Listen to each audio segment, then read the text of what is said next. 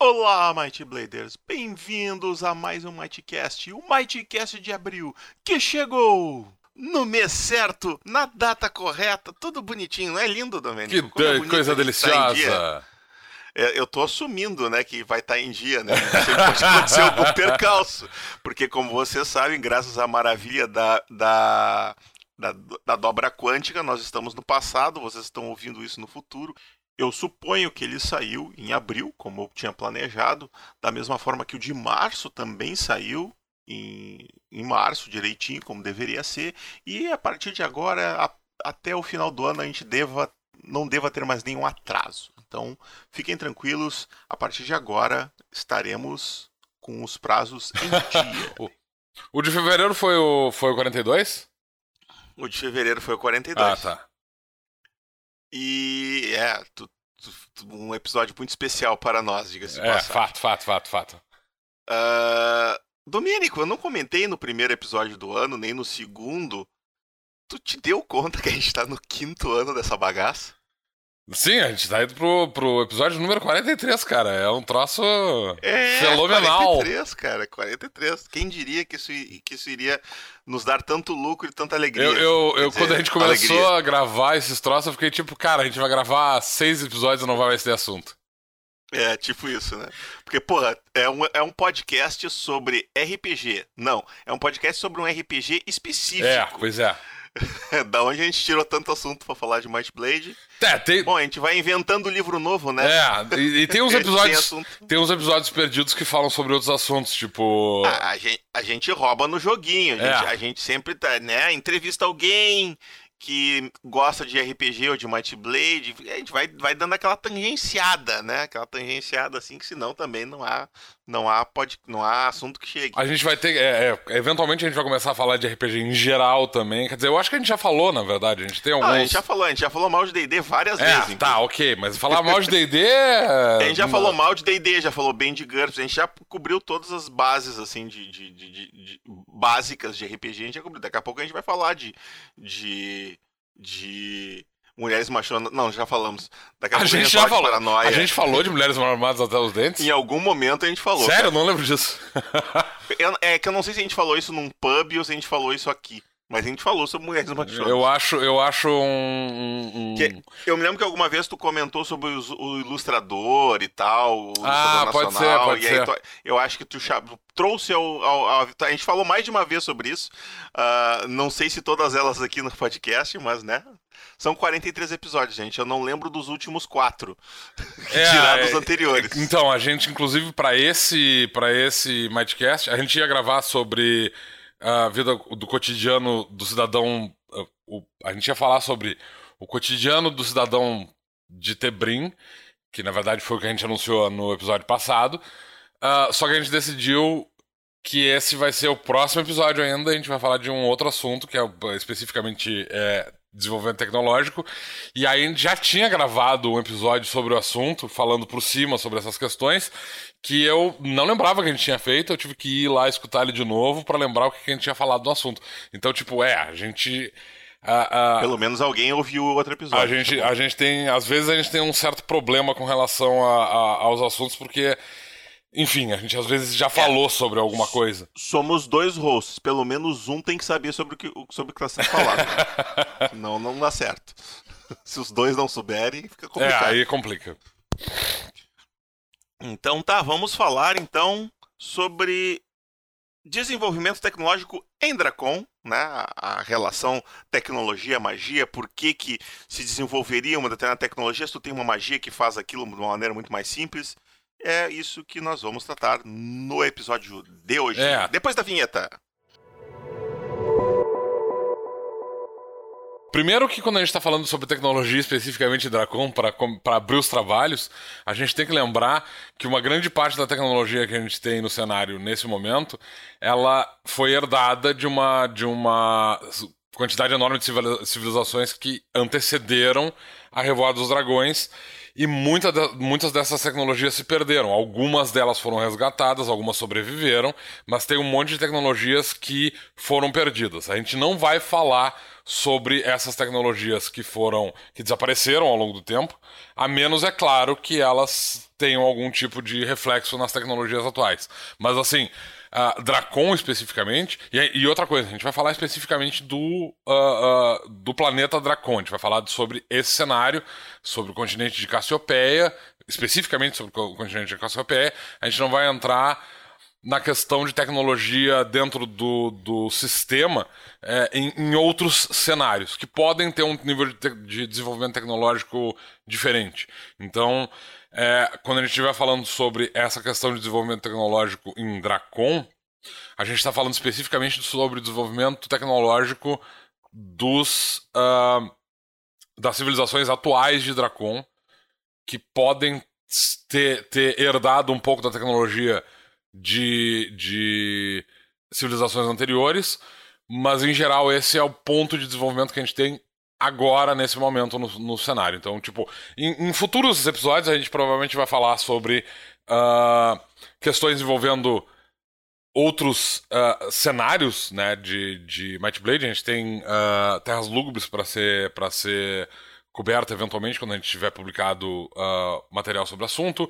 É, tem, tem uh, alguns outros, tipo Ilhas de Morphia, que a gente eventualmente vai fazer algum tipo de revisão com esse desse cenário. A gente tem outros cenários em andamento. Quando a gente falar sobre esses cenários, a gente fala sobre, provavelmente em passant, a gente vai falar sobre o desenvolvimento tecnológico nesses cenários. Então, o que a gente está falando aqui agora, o, o, esse, é, esse episódio é sobre o nível tecnológico das coisas como estão no cenário do jogo, no cenário principal, em Cassiopeia, em Dracon, o, o, aonde se passam a maior parte das aventuras que os jogadores vão encontrar nos cenários oficiais. Isso dito, a gente já mencionou algumas vezes uh, ao longo dos, dos. Não só do Mightcast, mas enfim, é, falando especificamente dos Mightcasts, a gente já falou algumas vezes em discussões que o nível tecnológico do, do, do cenário ele é muito mais medieval uh, do que do que é, qual é o período que vem depois do Idade Média? É, ele é muito mais medieval do que renascentista? Isso. É, a gente já falou várias vezes que o nível Vitoriano tecnológico. Seria o, o qual, qual seria o termo correto? Vitoriano. Não, rena... ah, não é, é renascentista. É.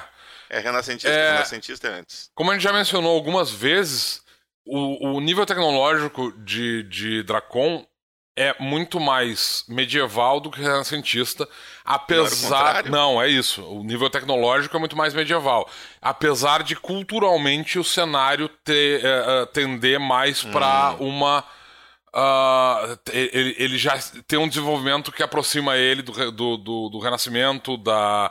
Uh... O desenvolvimento intelectual e filosófico é mais renascentista. É, principalmente porque uh, tem a questão toda da magia, que leva a uma série de desenvolvimentos filosóficos, enfim, e, isso e, e, o, e, o fato de que o cenário tem magia também faz com que parte do desenvolvimento tecnológico não seja tão. Uh, não seja tão rápido no cenário, né? E, e a, magia acaba uh, suprimindo, de certa forma, o desenvolvimento tecnológico, como a gente mencionou já no, no Madcast uh, 31. É, o fato de que a gente tem magia no cenário significa basicamente que algumas partes do desenvolvimento tecnológico eles foram atrasados, digamos assim, com relação ao que aconteceria no nosso, na nossa história. Porém, esse é um cenário que tem uma cultura que tem vários milhares de anos, é, que teve uma civilização que foi devastada por causa da Revolta dos Dragões há dois mil anos atrás, mas isso não significa necessariamente que o desenvolvimento cultural do cenário tenha sido completamente destruído e perdido. Na verdade, a maior parte dos reinos atuais do cenário eles são fundamentados em cima de questões é, filosóficas e sociais que tentam é, resgatar parte do, do, do, do, que foi construído por civilizações anteriores. É literalmente um renascimento. Tipo assim, a, a, a ideia de tu ter um Tebrim, de tu ter Tebrim, uh, que tem uma série de leis que. Uh, por exemplo, é, é, são contra o, o aprisionamento de, de, uh, de, criminosos e tal, e tem uma, uma, um sistema judiciário muito mais rápido, né? E que não tenha a, a, a noção de, de aprisionamento de fato, é, é reflexo de culturas anteriores. Então, tipo, é, é tem essa preocupação social, por exemplo, né? Para dar um exemplo de desenvolvimento social, tem essa preocupação com o bem-estar do cidadão, que é uma é, retomada de civilizações, anteriores que estavam num nível tecnológico, num nível de desenvolvimento social, filosófico muito mais adiantado. Então, a, a Fundação de Tebrim e a Fundação de Parban, enfim, eles tentam resgatar esses ideais uh, que foram disseminados por culturas anteriores. Na maior parte dos casos. A gente tem Arcânia, que é sempre uma, um, um, um ponto fora da curva, ele tem é, a teoria da fundação é diferente, enfim, mas os, os outros reinos em geral têm essa, essa ideia. E aí tu tem, claro, uh, alguns outros reinos que têm uma civilização que vem, que uh, não, não, não foi perdida durante a revoada e teve um desenvolvimento cultural uh, que deu sequência ao que já tinha acontecido. Uh, que, que, dá sequência a, aos desenvolvimentos que vinham acontecendo antes, no caso de Londeren, Dagotar e Eishelm, uh, que não foram tão afetados pela revoada e o desenvolvimento não só tecnológico, mas social principalmente, não foi afetado de maneira tão grave. Então, o desenvolvimento desses reinos é, nesses, uh, em, em, praticamente todos os, os, aspectos da vida cotidiana, eles uh, são diferentes de Tebrim. E Tebrim meio que bebe dessas fontes e tal. A gente já disse que, por exemplo, lá no, no Guia de Tebrim, uh, a gente já falou que parte do sistema de governo de Tebrim, de, de Tebrim por exemplo, ele é uh, baseado no sistema de Dagotar, que é um sistema uh, que sobreviveu ao, ao a Revolta dos Dragões, mas ele também tem pitadas do, do, do, do, do governo de Londeren, que é um outro governo que também sobreviveu à Revolta dos Dragões e tal. E ele também pega essas questões sociais que vêm desses dois lugares. A maior parte da tecnologia, uh, em larga escala principalmente, durante a revoada foi perdida e ela teve que ser reinventada a partir de, de exemplos que já existiam e, enfim, da memória daquelas pessoas que tinham trabalhado para construir esse desenvolvimento tecnológico. Por isso, o desenvolvimento tecnológico está atrasado, além da questão de que tem magia e isso faz com que o desenvolvimento tecnológico seja mais lento no cenário. É, isso faz, em geral, esses dois fatores, o, a, a, a, destruição do desenvolvimento tecnológico em larga escala durante a Revoada dos Dragões, e mais o fato de que a gente tem magia, e isso faz com que o desenvolvimento tecnológico uh, mundano, digamos assim, seja mais lento, acabam se juntando Uh, e fazendo com que a gente tenha um desenvolvimento tecnológico no cenário agora que é realmente muito inferior, que seria, uh, como a gente disse, num nível tecnológico da Idade Média. Assim, então, a gente não tem uh, o, o, a tecnologia mundana, a tecnologia que chega no cidadão principalmente, ela não tem um nível uh, muito adiantado, digamos assim.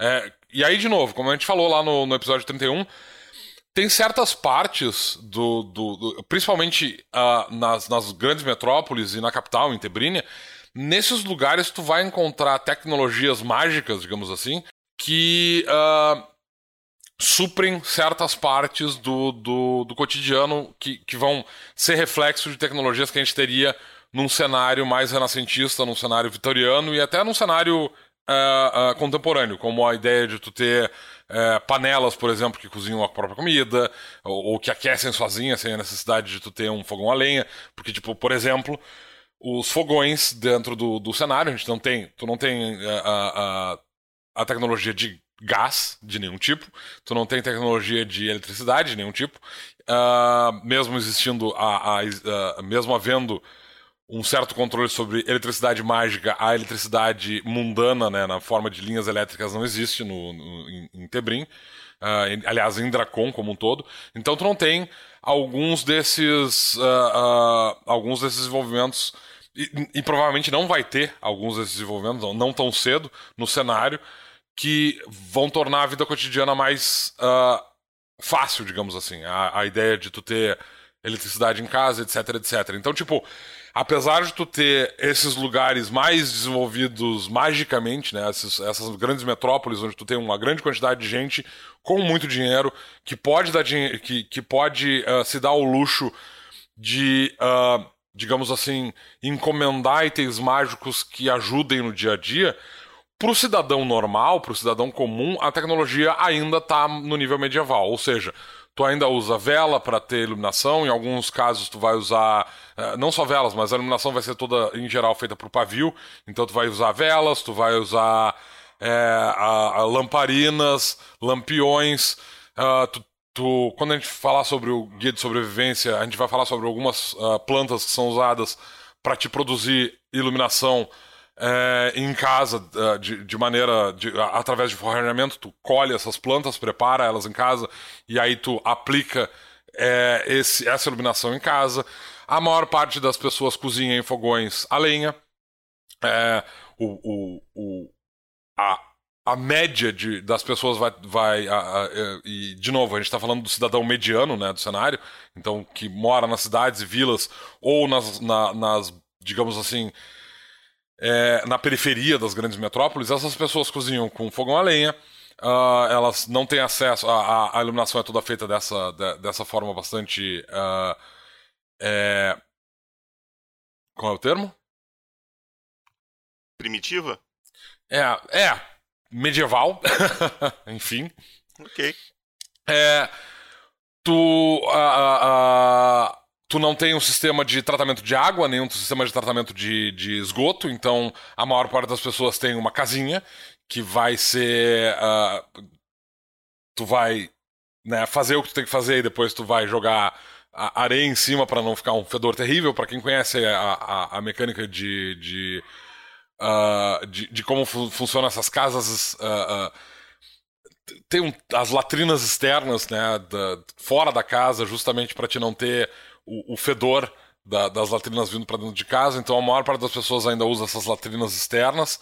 É, de novo, as metrópoles têm sistemas de esgoto e têm sistemas de tratamento de água, mesmo porque a ideia de, na maior parte dos casos, as vilas e as cidades menores, elas vão ter, as pessoas vão juntar água é, geralmente é uma atividade uh, matinal. Tu vai ir até o, o, o, lago ou o poço da vila e vai recolher água para trazer para casa, que é, e aquele vai, aquela vai ser a água que tu vai usar ao longo do dia. Então tu vai ter um, um, um barril ali e tal para usar essa água e tu uh, poder te lavar, poder te uh, cozinhar, poder lavar uh, os, os, instrumentos que tu usa para cozinhar, enfim, né, para tomar conta da higiene, digamos assim. E a maior parte das pessoas não tem um banheiro em casa funcional, então ela vai uh, tomar banho de rio, ou então ela vai aquecer a água é, usando uh, técnicas antiquadas, tipo aquecer, uh, tu vai aquecer pedras no fogão enquanto estiver fazendo, uh, enquanto estiver cozinhando, e aí tu vai ou quando, durante o inverno enquanto tu estiver usando essa essa, esse fogo para aquecer a casa, e aí tu vai colocar algumas pedras grandes ali e tal, e aí tu enche uma tina de água, joga essas pedras dentro da tina para que elas aqueçam a água e tu possa tomar um, um banho uh, mais quente. Ou então tu vai ter algum tipo de sistema semelhante a um furô, em que tu tem um barril de uh, com fundo de metal e tu vai aquecer esse uh, com, com fogo, né? Tu vai, vai fazer um, um, uma pequena chama lenha Uh, embaixo desse desse ufurô e aí tu vai tomar banho dentro desse esse ufurô vai aquecer a água que tem ali dentro e tu vai tomar banho ali. Então essa a, a, a tecnologia em geral para o dia a dia, para o cotidiano, ela é muito medieval, ela é bastante primitiva, tá? Uh, e as pessoas estão acostumadas com essa, com essa tecnologia. É, ela não causa nenhum tipo de problema social e a maior parte das pessoas não tem nenhum tipo de, uh, digamos assim, é, é, impulso de reclamar com o governo algo que valha para ter acesso a tecnologias mágicas, digamos assim. E a maior parte das pessoas comuns também não vai procurar uh, itens mágicos ou coisa que valha para suprir alguma parte da sua, do, do, seu cotidiano, justamente porque tu, em geral, tu vai ter um papel, as, as famílias elas vão ser estruturadas de forma que tu vai ter papéis especificamente para cumprir uma, uma a ação dentro da casa. Então, tipo, tu vai ter a pessoa que vai ser responsável. A tua família vai ser grande em geral, as pessoas costumam morar é, em, em, núcleos familiares dentro de Tebrim, então tu vai ter em Tebrim, em Parban, enfim. Uh, então tu vai ter um núcleo familiar relativamente grande, tu vai ter a pessoa que vai ser responsável por cozinhar, tu vai ter a, a, os, os mais jovens que geralmente não têm grandes responsabilidades com relação à manutenção da casa, vão ser esses que vão ser responsáveis por ir até o, o, o rio próximo ou o poço para recolher água. Uh, eles vão ter menos uh, é, responsabilidades, digamos assim, para manutenção da casa. Aí tu vai ter a, a pessoa que vai ser responsável por pelo, pelo trabalho manual da casa, né? Pela, uh, que vão ser responsáveis por trazer dinheiro para dentro da casa. Então, tu, tu vai ter a pessoa que trabalha, e aí tu, em geral, tu vai ter. Uh, ou tu, tu vai morar com o, o, uh, um casal, seus filhos, às vezes vai ter um, um, um pai ou vai ter um, um, irmão dessas pessoas que vão morar juntos, e aí tu vai dividir as tarefas dependendo de, de quem trabalha na casa uh, uh, tra trazendo dinheiro e quem não trabalha. Tipo assim, numa família tu pode ter uh, a esposa, por exemplo, trabalha como herbalista e tem uma, uma, um, uma pequena é, farmácia dentro da, da, da, cidade e o marido fica em casa e ele toma conta da, da, da produção de comida, é, prepara banho, uh, cuida das crianças se elas forem pequenas, enfim. Ou tu pode ter um casal e ambos trabalham fora, tipo, um, é, é, é um deles é agricultor, a outra trabalha uh, fazendo, sei lá, é, forrajamento para fornecer é, material para, enfim, farmácias ou, uh, ou outros, outros até comida mesmo. É, ou até comida, enfim. E aí tu tem, digamos, um irmão mais jovem de, da, da, da, de um deles e tal, ou o pai de um deles, ou até às vezes os dois pais de um deles, enfim, que moram na casa e essas pessoas que não trabalham, ou que já estão. não trabalham por uma série de. porque já são velhos, enfim, vão tomar conta da casa. Né? Então, a, a, estrutura familiar em geral, ela é. A, a, a, gente vai falar mais sobre isso lá no, no, próximo episódio, quando a gente falar sobre o cotidiano.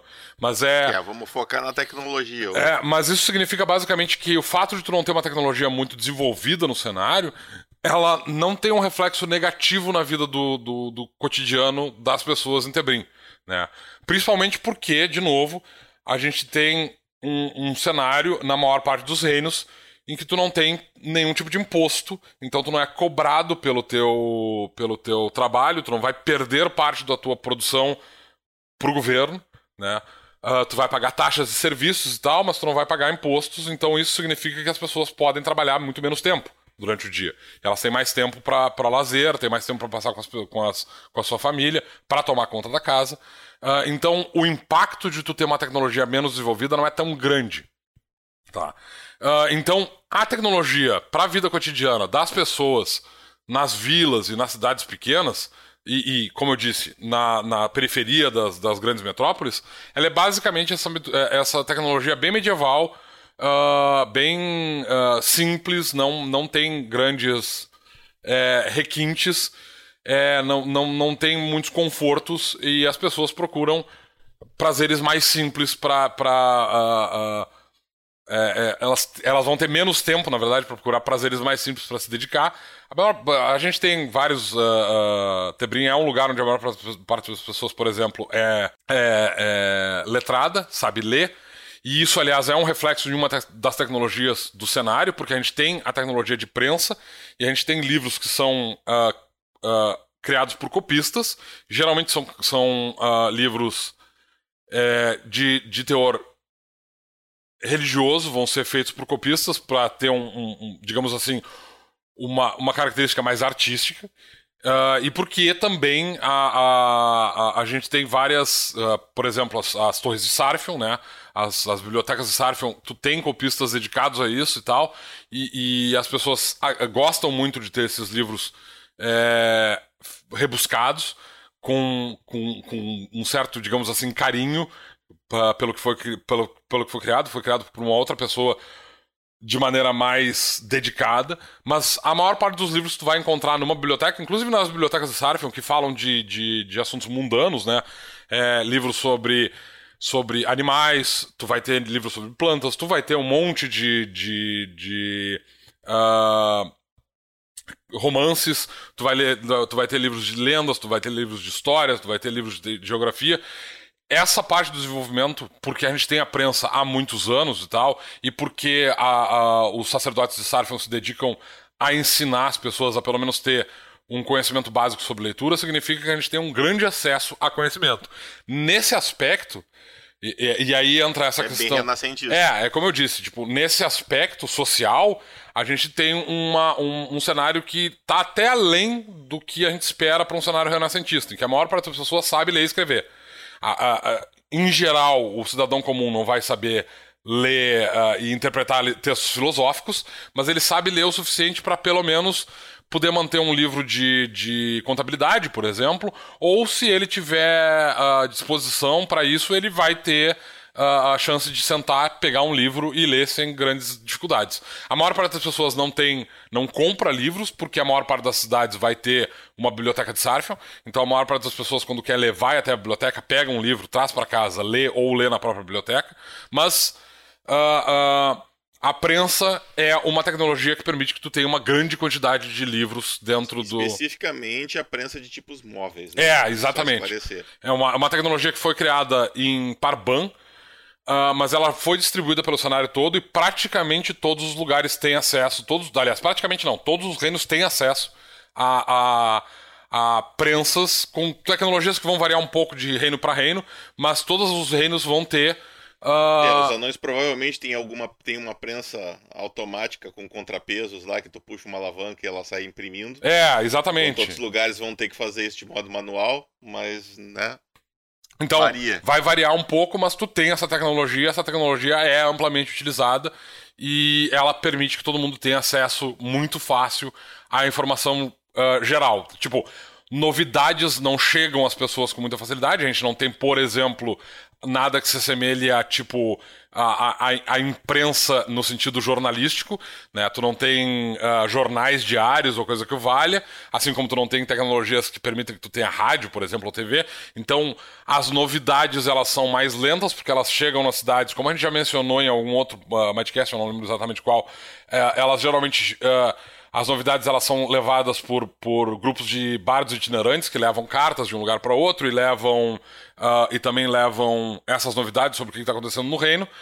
Então, a, a, as novidades do cotidiano elas demoram um pouco para viajar pelo reino, mas o acesso ao conhecimento geralmente é bem fácil porque tu tem as bibliotecas que permitem que tu tenha acesso a basicamente a história do reino, uh, conhecimento sobre geografia, sobre o, o, os sistemas de governos atuais, sobre os animais comuns numa região, uh, alguns, uh, vários livros de conhecimento mais técnico, como por exemplo Uh, livros de conhecimento sobre tecnologia, por exemplo, do tipo, ah, eu quero, uh, uh, apesar disso, em geral, bom, é, tu, tu vai ter engenheiros que vão tomar conta da questão de construção, por exemplo, mas tu vai ter livros que vão exemplificar é, maneiras e, e, digamos assim, soluções fáceis e simples para pequenos problemas cotidianos, cotidianos, digamos.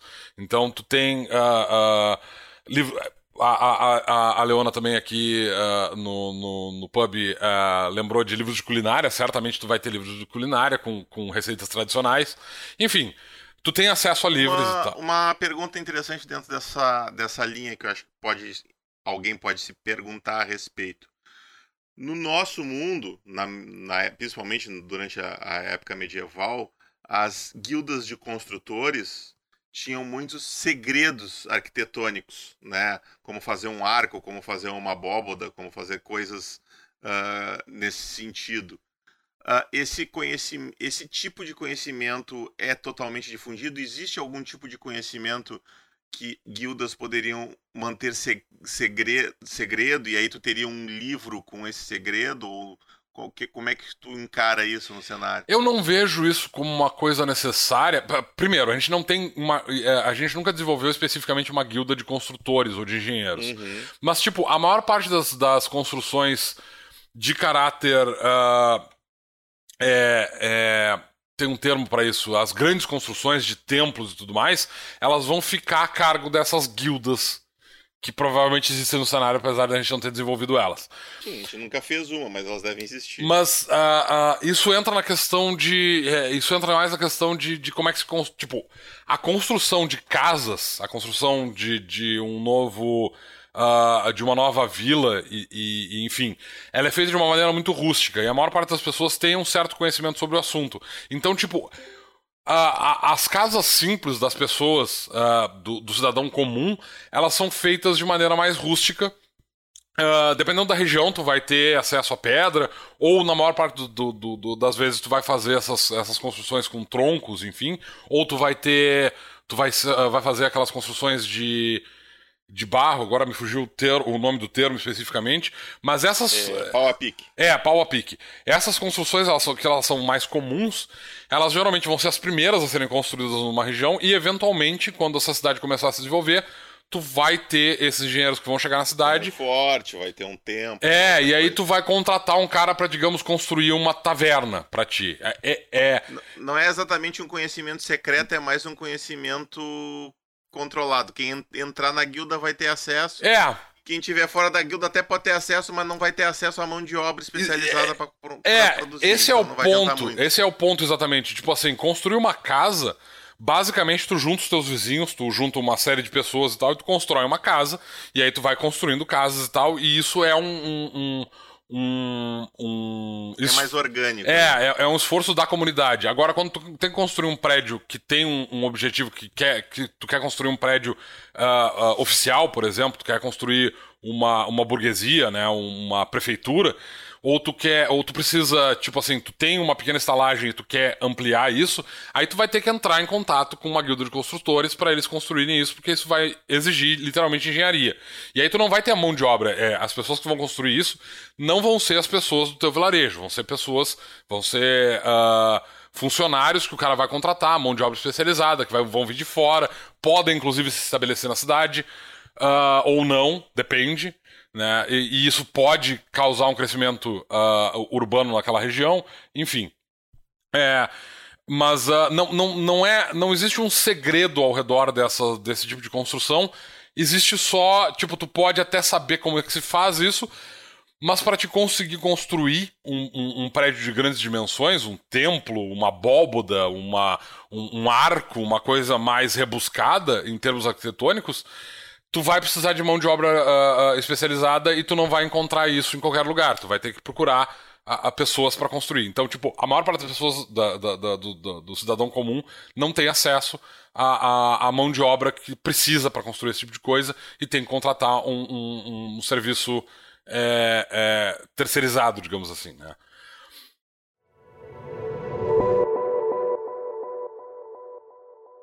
Vamos falar então um pouco sobre tecnologia naval, uma, uma coisa que às vezes a gente toma por. não dá devida atenção, né? Mas que, por exemplo, no nosso mundo foi uma revolução importantíssima em vários momentos, né? Tanto os primeiros vikings lá com, suas, com as suas dracares até os, os, os chineses, com, com, Eu não lembro o nome dos navios chineses, mas com suas velas de seda e tudo mais, que eram extremamente eficientes e que se fala muito pouco, né? Porque a gente não, não acaba não tendo essa visão meio euro, eurocentrista, né? E claro, a gente não pode deixar de falar dos portugueses que tive, com as suas caravelas que basicamente dominaram o mundo naval por um, por um período bastante interessante, né?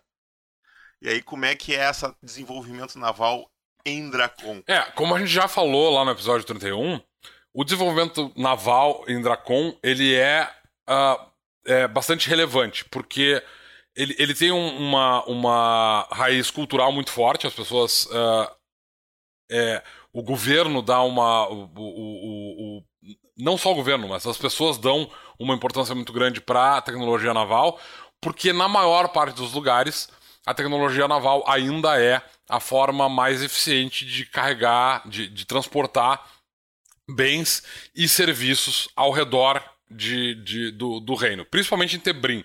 É, isso muda um pouco em Parban, porque Parban tem poucas vias navais no interior do reino, mas em Dracon, uh, em, em Tebrim, uh, onde tu tem uh, essa rede de, de, rios que praticamente cobrem todo o reino, a tecnologia naval é muito importante. Não só a tecnologia naval no mar do comércio, a gente tem dois aspectos importantes, porque tu tem o mar do comércio, que tem essa tecnologia naval de grande escala, né, onde tu vai ter uh, navios veleiros uh, que vão transportar bens em geral entre portos de nações diferentes, às vezes, e, e de, de, de um condado para o outro. Uh, e aí tu vai ter as, as, as questões de rotas uh, navais, etc, etc. E, inclusive tu tem, dentro do Guia de Tebrim, a gente falou sobre uh, duas guildas navais, de tão importante que isso é. E a gente tem outras guildas que usam o sistema naval para transportar bens e serviços, como os Corvos Negros, por exemplo, que são uma, uma guilda mercantil. eles fazem uso do, de, de principalmente de... de Uh, de, de navios uh, de rio. Tem um termo para isso? É, é, marítimo e. Fluvial. Como? Fluvial. Fluvial, isso. Então. Uh, Ou fluvial. A gente tem. Mas... É, pluvial, na verdade, eu acho que tem a ver com chuva. Eu acho que é fluvial. É, é fluvial. Então a gente tem muito. A, a tecnologia. A, a tecnologia naval ela é bem desenvolvida. Ah, de novo, no Guia de Tebrim tu tem lá a explicação sobre o fato de que a gente tem desenvolvimento do astrolábio, do sextante. As pessoas conseguem fazer rotas navais através de mar aberto se elas precisarem, porque elas têm como fazer uh, essa navegação de maneira eficiente. Mas a maior parte da tecnologia da, da, da navegação feita em Tebrim, ela é feita com, com navegação de cabotagem, ou seja, tu vai te manter perto da costa para levar os bens que tu tá transportando de um lugar para o outro é, dentro, uh, ao longo da costa mesmo. Então, tipo assim, tu vai sair de. Uh, tu vai sair de Narval para levar bens para Porto Cinzentos, por exemplo, e aí tu vai basicamente costear Tebrim para levar esses bens e serviços. E aí, claro, tu vai ter uh, rotas que vão levar para outros reinos, tu vai ir para uh, Dagotar, por exemplo, ou para Londeren, que tem uh, que não tem portos no meio do caminho, então tu não, não, não, não, não tem uh, a, a, ideia de tu fazer a navegação de cabotagem não faz muito sentido para esse tipo de, de rota naval, então tu vai ter rotas é, marítimas mesmo que vão navegar através do mar do comércio de maneira mais. É, vão, vão, navegar através do mar do comércio de fato, e não através de cabotagem, não através não ao longo da costa. E, e tu tem também essa, uh, essa navegação uh, fluvial né, no, ao longo dos rios de Tebrim, que é muito, muito importante. E a maior parte da, da digamos assim, da. da, da é, não é armada? Como é que é o nome disso, droga, quando tu tem a. Frota. A maior parte da frota, frota de Tebrim. Eu ia dizer fragata. A maior parte da frota de Tebrim, na verdade, é composta por navios de tráfego ribeirinho. Ou seja, tu vai ter muitas barcaças e, e navios pesque... e barcos pesqueiros que são capazes de entrar no. Eles têm um calado baixo, eles conseguem entrar em rio é, e navegar eles, pelos rios. Eles entram, eles entram no mar mais para ir de um rio para o outro, né? É, exatamente. Ou uh, tu vai ter, por exemplo, barcos de pesca, que, uh, barcos de pesca que de, ah, meu Deus. Tu vai ter barcos de pesca que vão sair dos rios e vão ir até o mar para fazer pesca em determinadas uh, épocas do ano, por exemplo, mas eles podem ser rapidamente, uh, digamos assim, é, é, reequipados para tu fazer, para te poder fazer pesca dentro dos rios. Então, tipo, é, é, é esses navios, esses, essas barcas de pequena uh, de, de, de, tamanho pequeno e tal, em que tu pode simplesmente reequipar ele dentro do próprio navio, uh, num, em geral, claro, num porto, enfim, uh, ah, para te ter diversas especializações com esse, com esse mesmo barco, eles são muito comuns. E aí, claro, tu vai ter os barcos, uh, tu vai ter barcos maiores, tu vai ter caravelas, tu vai ter barcos que vão ser barcos de guerra, enfim. Uh, e esses barcos eles têm uma tecnologia bem desenvolvida, eles são seguros, eles são bem feitos. Tu tem, uh, aliás, isso é uma coisa que também falta, que a gente não tem e, se, e, e tem que ser introduzida porque eu, é, a gente passou por cima disso. Uh, certamente tu tem guildas de construtores de barcos dentro de Tebrim, porque a gente tem guildas de navegadores, mas a gente não tem nem, não, não, não fez a descrição de nenhuma guilda de, de construtores de barco. Uh, mas a gente vai ter suplementos que vão falar sobre isso no futuro. É...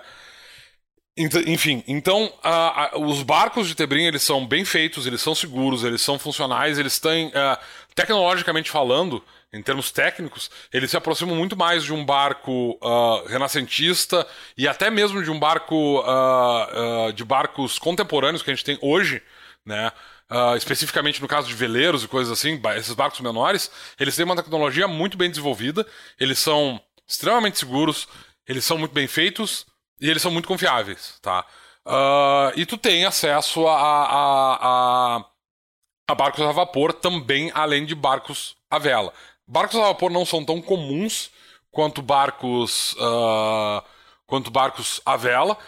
Uh, os barcos a remo, especificamente, eles são uma, uma, uma técnica que foi deixada no passado, tá? De Tebrim, principalmente de Tebrim e tal, porque esses barcos, originalmente, durante a, a, antes da Revolta dos Dragões, no bar do comércio, tu tinha navios uh, que usavam que usavam remos, mas esses navios geralmente eles se eles utilizavam mão de obra escrava.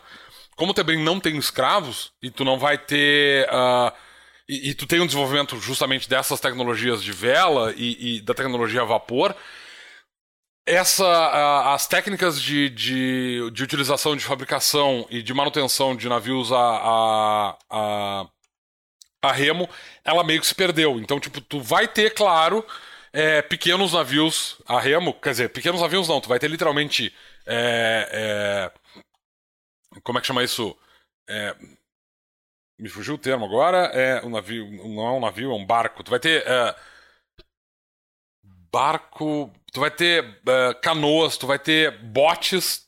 Tem um outro termo que não, me fugiu, não consigo lembrar agora, mas escaleres, tu vai ter esses pequenos barcos, essas pequenas embarcações, elas ainda vão usar remo primariamente, né, ao invés de velas ou, ou, uh, ou obviamente vapor, porque enfim, vapor exige que o barco seja bastante grande. Uh, a própria tecnologia de vapor em geral é uma tecnologia mágica, não é a gente uh, não tem o desenvolvimento de, de da tecnologia de vapor é, usando caldeiras é, de, de lenha, né?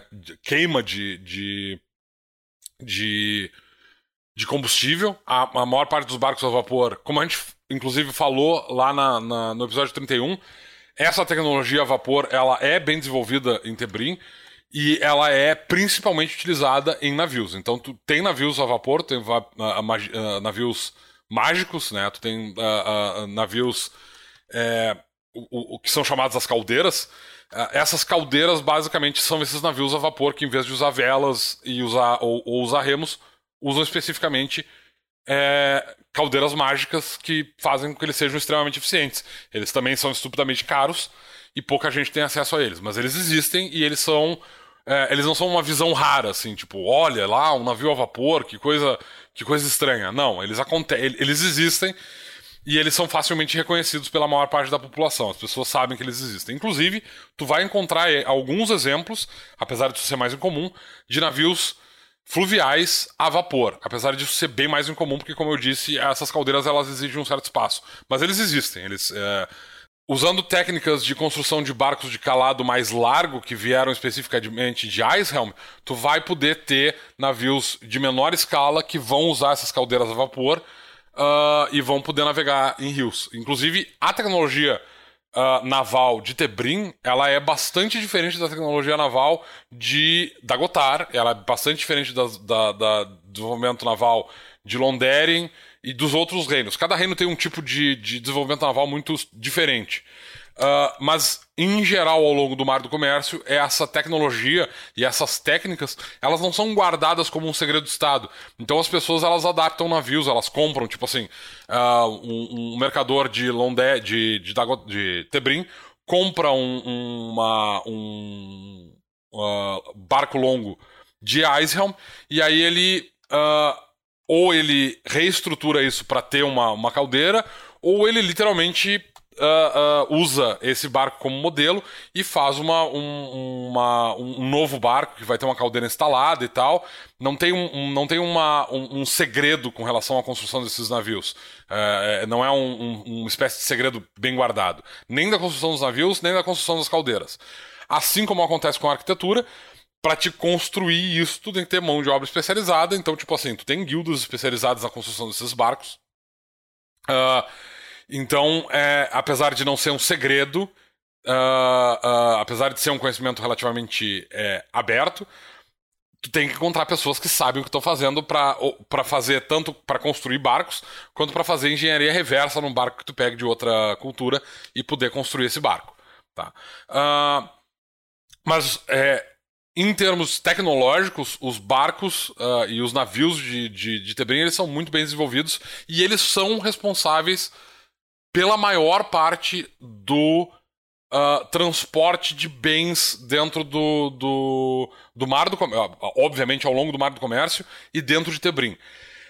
O que nos leva ao próximo ponto, que é para falar especificamente da tecnologia viária, porque em termos de transporte de pessoas e de animais, principalmente, esse transporte em geral é feito de maneira uh, de, a, através de, de vias terrestres.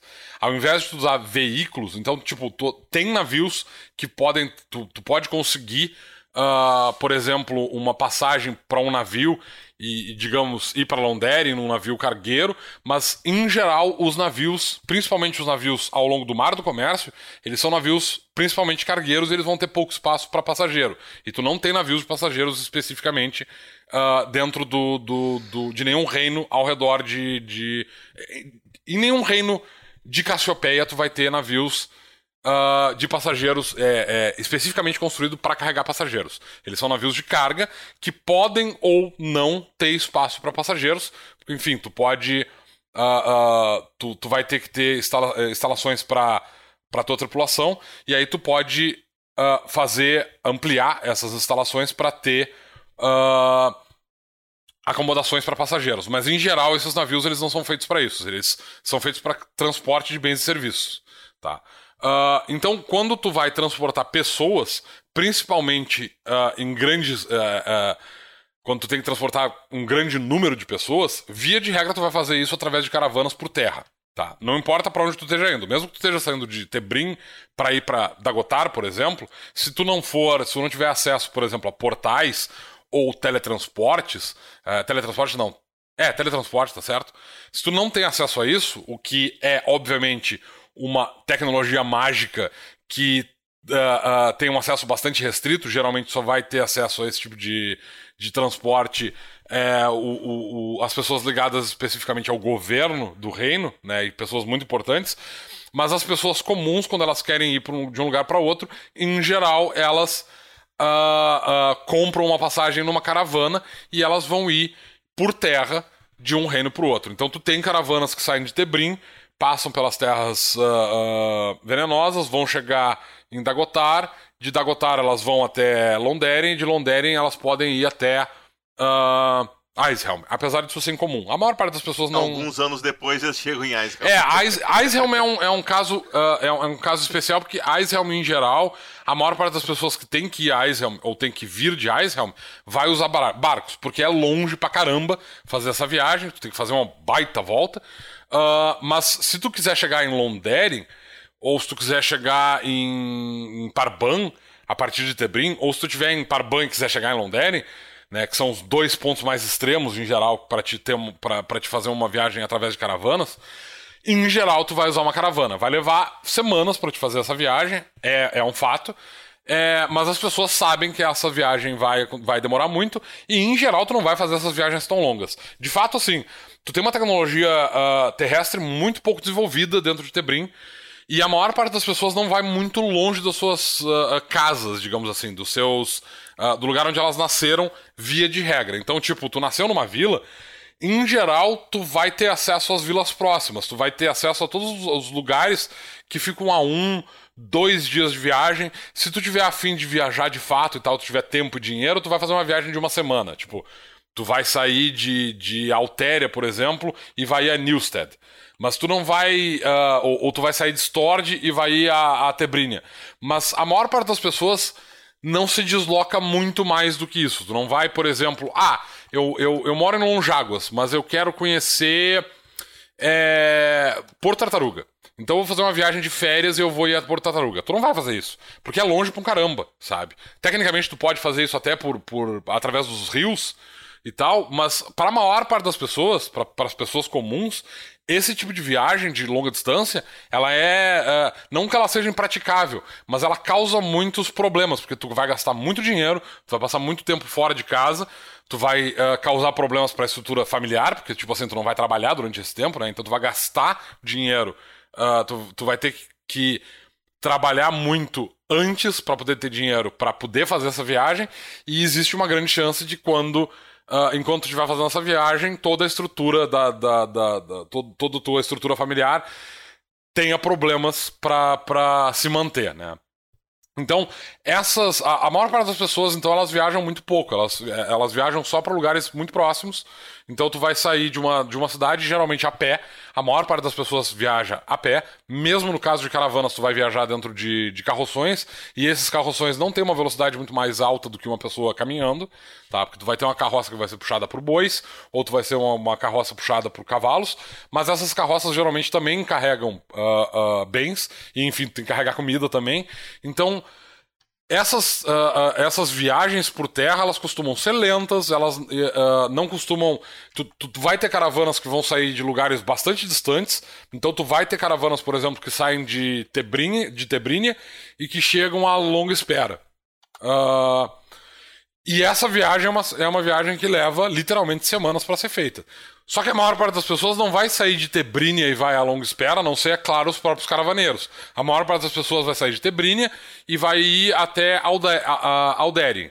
E aí, lá em Alderien, tu vai ter outras pessoas que vão se juntar à caravana e elas vão ir até, digamos, Kerk. E aí, tu, lá, tu vai ter outras pessoas que vão vir até por Tartaruga, enfim. Então, Uh, uh, as pessoas elas não vão muito mais longe do que isso. E as caravanas, apesar delas uh, dessas caravanas serem relativamente comuns, elas não acontecem numa, numa média diária. Então, tipo, tu não tem caravanas saindo todos os dias, como tu tem, por exemplo, hoje. Tu pode pegar um, um ônibus intermunicipal e ir uh, de uma cidade para outra. Não, as caravanas elas acontecem, é, é, elas não têm um, uma, uh, uma um calendário fixo porque uma viagem ela pode ter uma série de contratempos e tu pode demorar muito para muito mais do que tu tá preparado para ir e voltar de um ponto. Então, em geral, devido a todas essas dificuldades para viajar e devido ao fato de que a tecnologia viária, a tecnologia terrestre não é muito desenvolvida, tu não vai além de carroças, tu não tem, na, não, não tem desenvolvimento de tecnologia para. Uh, uh, tu, tu, não tem bicicleta, tu não tem carruagens, tu não tem. Uh, tu não tem nenhum tipo de veículo terrestre de, movido a vapor, por exemplo. De novo, com exceções, é claro que tu vai ter gente rica que vai ter acesso a essas coisas, mas, tipo, para as pessoas comuns, tu não tem acesso a essas tecnologias. Então, tipo assim, tu viaja ou a pé, ou no lombo de um cavalo, se tu tiver com pressa, ou junto com uma caravana. Então, essas viagens, elas são demoradas e a maior parte das pessoas não vai uh, uh, viajar muito longe e, e, vai acessar bens e serviços de outros lugares, via de regra, através de caravanas que vêm e vão de lugares longínquos, digamos assim. O que promove uma certa difusão cultural, digamos, né? Porque tu vai ter caravaneiros que vão vir de lugares muito distantes e eles vão, uh, inclusive, como eu falei antes, eles vão ser os responsáveis por trazer notícias de lugares distantes do reino. Então as notícias levam muito tempo para viajar por causa disso. E elas podem passar por lugares muito perigosos, então, tipo, tu pode ter caravanas que estão para chegar. Por exemplo, tu tem uma, uma, uma, uma caravana que saiu de Altéria e ela vai passar por Newstead e vai, uh, vai chegar a, a Longáguas, por exemplo. E aí no meio do caminho, essa caravana, ela por, por, uh, é atacada por animais selvagens, ou enfim, por, por bandidos de estrada e tal, e ela nunca chega ao seu destino. Quando isso acontece, uh, o que não é, um, não é um acontecimento comum, né? Não é, não é comum que isso aconteça, mas quando isso acontece, tu vai ter uma guilda de. de... E essas caravanas geralmente elas são mantidas por guildas de, de uh, de, de, comércio, então elas são mantidas pelo, pelo anel de bronze, ou se for uma caravana, se tu tiver uh, tráfego, tráfego uh, fluvial, tu vai, vai lidar com, com barqueiros dos lobos dos mares, ou do, do arpão, se tu tiver realmente com pressa, porque enfim, lidar com o arpão nunca é muito produtivo. Uh, ou então com os próprios uh, uh, corvos negros, que eu já mencionei aqui. Então, essas caravanas geralmente elas são. são, são, essas, eh, são esses grupos de, de, de mercadores que vão promover essas caravanas. E se uma caravana. se uma rota de caravana for atacada e ninguém sobreviver, são essas, esses grupos comerciais que vão ser contatados para que uma nova rota de caravana seja ativada naquela região. É, e isso pode literalmente levar meses, né? Para a, a comunidade enviar uh, uma requisição para as rotas para essas guildas de comerciantes e para essas guildas comerciantes terem é, é, a mão de obra e, e os, e, e, os veículos necessários para criar essa rota. Isso pode, isso pode literalmente levar meses. Então tu pode ficar sem rotas comerciais de, de, em, em alguns lugares durante um longo espaço de tempo. Então a tecnologia terrestre é muito pouco desenvolvida. Né? Ela, como eu disse, em geral tu vai ter acesso só. A, a maior parte das pessoas a, a, anda a pé ou tu vai usar cavalos e outros animais de carga, é, uh, cavalos, mulas, é, camelos, uh, arietes. É, esses animais de, de, de, montaria geralmente são a, a, maneira mais rápida e eficiente que tu tem de viajar. E a maior parte das pessoas que tem que viajar para lugares mais longínquos ou vai usar barcos ou vai usar uh, carroças. E, e, e as carroças, como eu disse, elas não são muito desenvolvidas, elas não. Tipo até hoje, na verdade, né? Os carroções, eles. Tu, tu ainda usa carroções em vários lugares do, do, do, do planeta, enfim, uh, ah, para uh, ah, uh, carregar bens e serviços de, em lugares que tu não tem, por exemplo, rotas viárias é, eficientes. Aqui no Rio Grande do Sul eu sei que tem algumas rotas que ainda são feitas por. É, literalmente são feitas por. por carreteiros, que é, é, o termo que a gente usa aqui para esses uh, ah, para essas caravanas, digamos assim, para esses uh, uh, charreteiros de, de, de bens e serviços. Eh, serviços. Tem alguns lugares aqui no Rio Grande do Sul que ainda usam esses caras para levar, para transportar bens entre localidades muito distantes, enfim. E, e, por causa disso, justamente essa questão de viajar de um lugar para o outro, em geral, ela não é muito, uh, não é muito comum. Né? Só, em, em, geral, quem viaja é gente rica. As pessoas comuns, via de regra, elas vão só a cidades próximas. E a maior parte das pessoas, na verdade, não faz isso com frequência. Tu vai ter, tipo assim, se tu mora numa vila próxima de uma. de uma. Uh, de uma metrópole, talvez tu queira fazer uma viagem uh, anual a uma metrópole ou duas vezes no, no ano para alguma festividade que tu quer assistir ou que tu quer participar, ou se tu tiver, uh, tu tem uma, uma é, digamos, tu tem algum tipo de, de casa comercial, tu quer saber, tu, tu quer ir a, a, uma cidade, a uma metrópole próxima, grande, para saber o que está se vendendo nessas, nesses lugares e tal. Então tu faz uma viagem anual para ter uma noção de, de como é que mudou o comércio nessas, nesses lugares, tentar fazer novas. Uh, uh, novos contatos comerciais para caravanas que podem passar pela tua cidade, enfim. Tá? Então, a tecnologia viária ela não é bem desenvolvida certamente ela não chega nem perto da tecnologia naval, que essa sim é muito bem. É, essa certamente é uma tecnologia muito desenvolvida e é onde a maior parte das pessoas se, se apoia quando ela tem que viajar ou quando ela tem que transportar bens e serviços.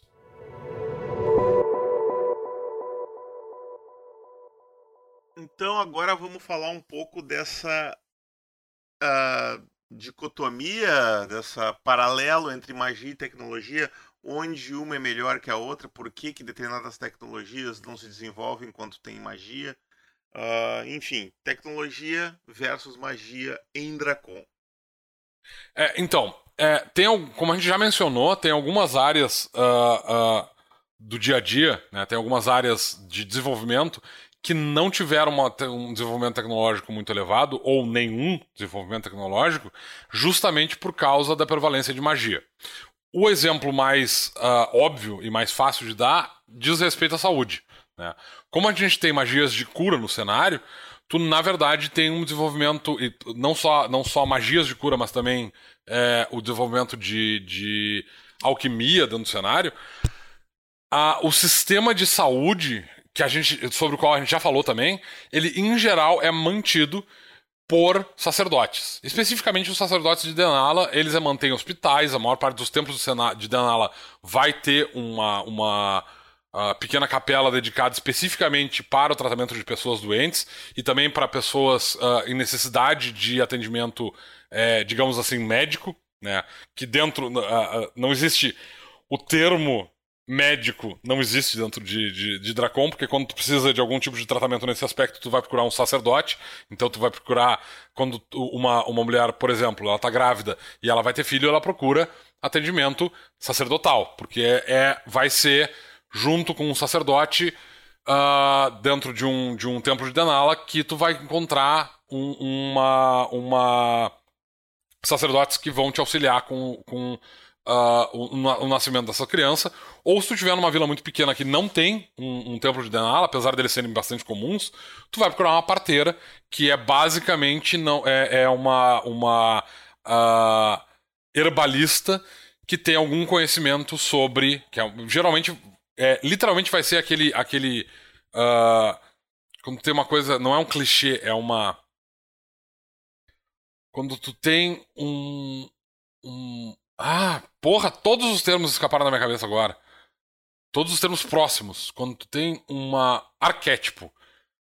Então, se tu mora numa cidade pequena, tu vai procurar uma, uma parteira, que é, é aquele arquétipo clássico da, da, da velha da vila, que viu muita criança nascer e é ela que vai te auxiliar. Uh, porque ela já teve vários filhos ou porque ela já ajudou várias pessoas a, a, nascerem.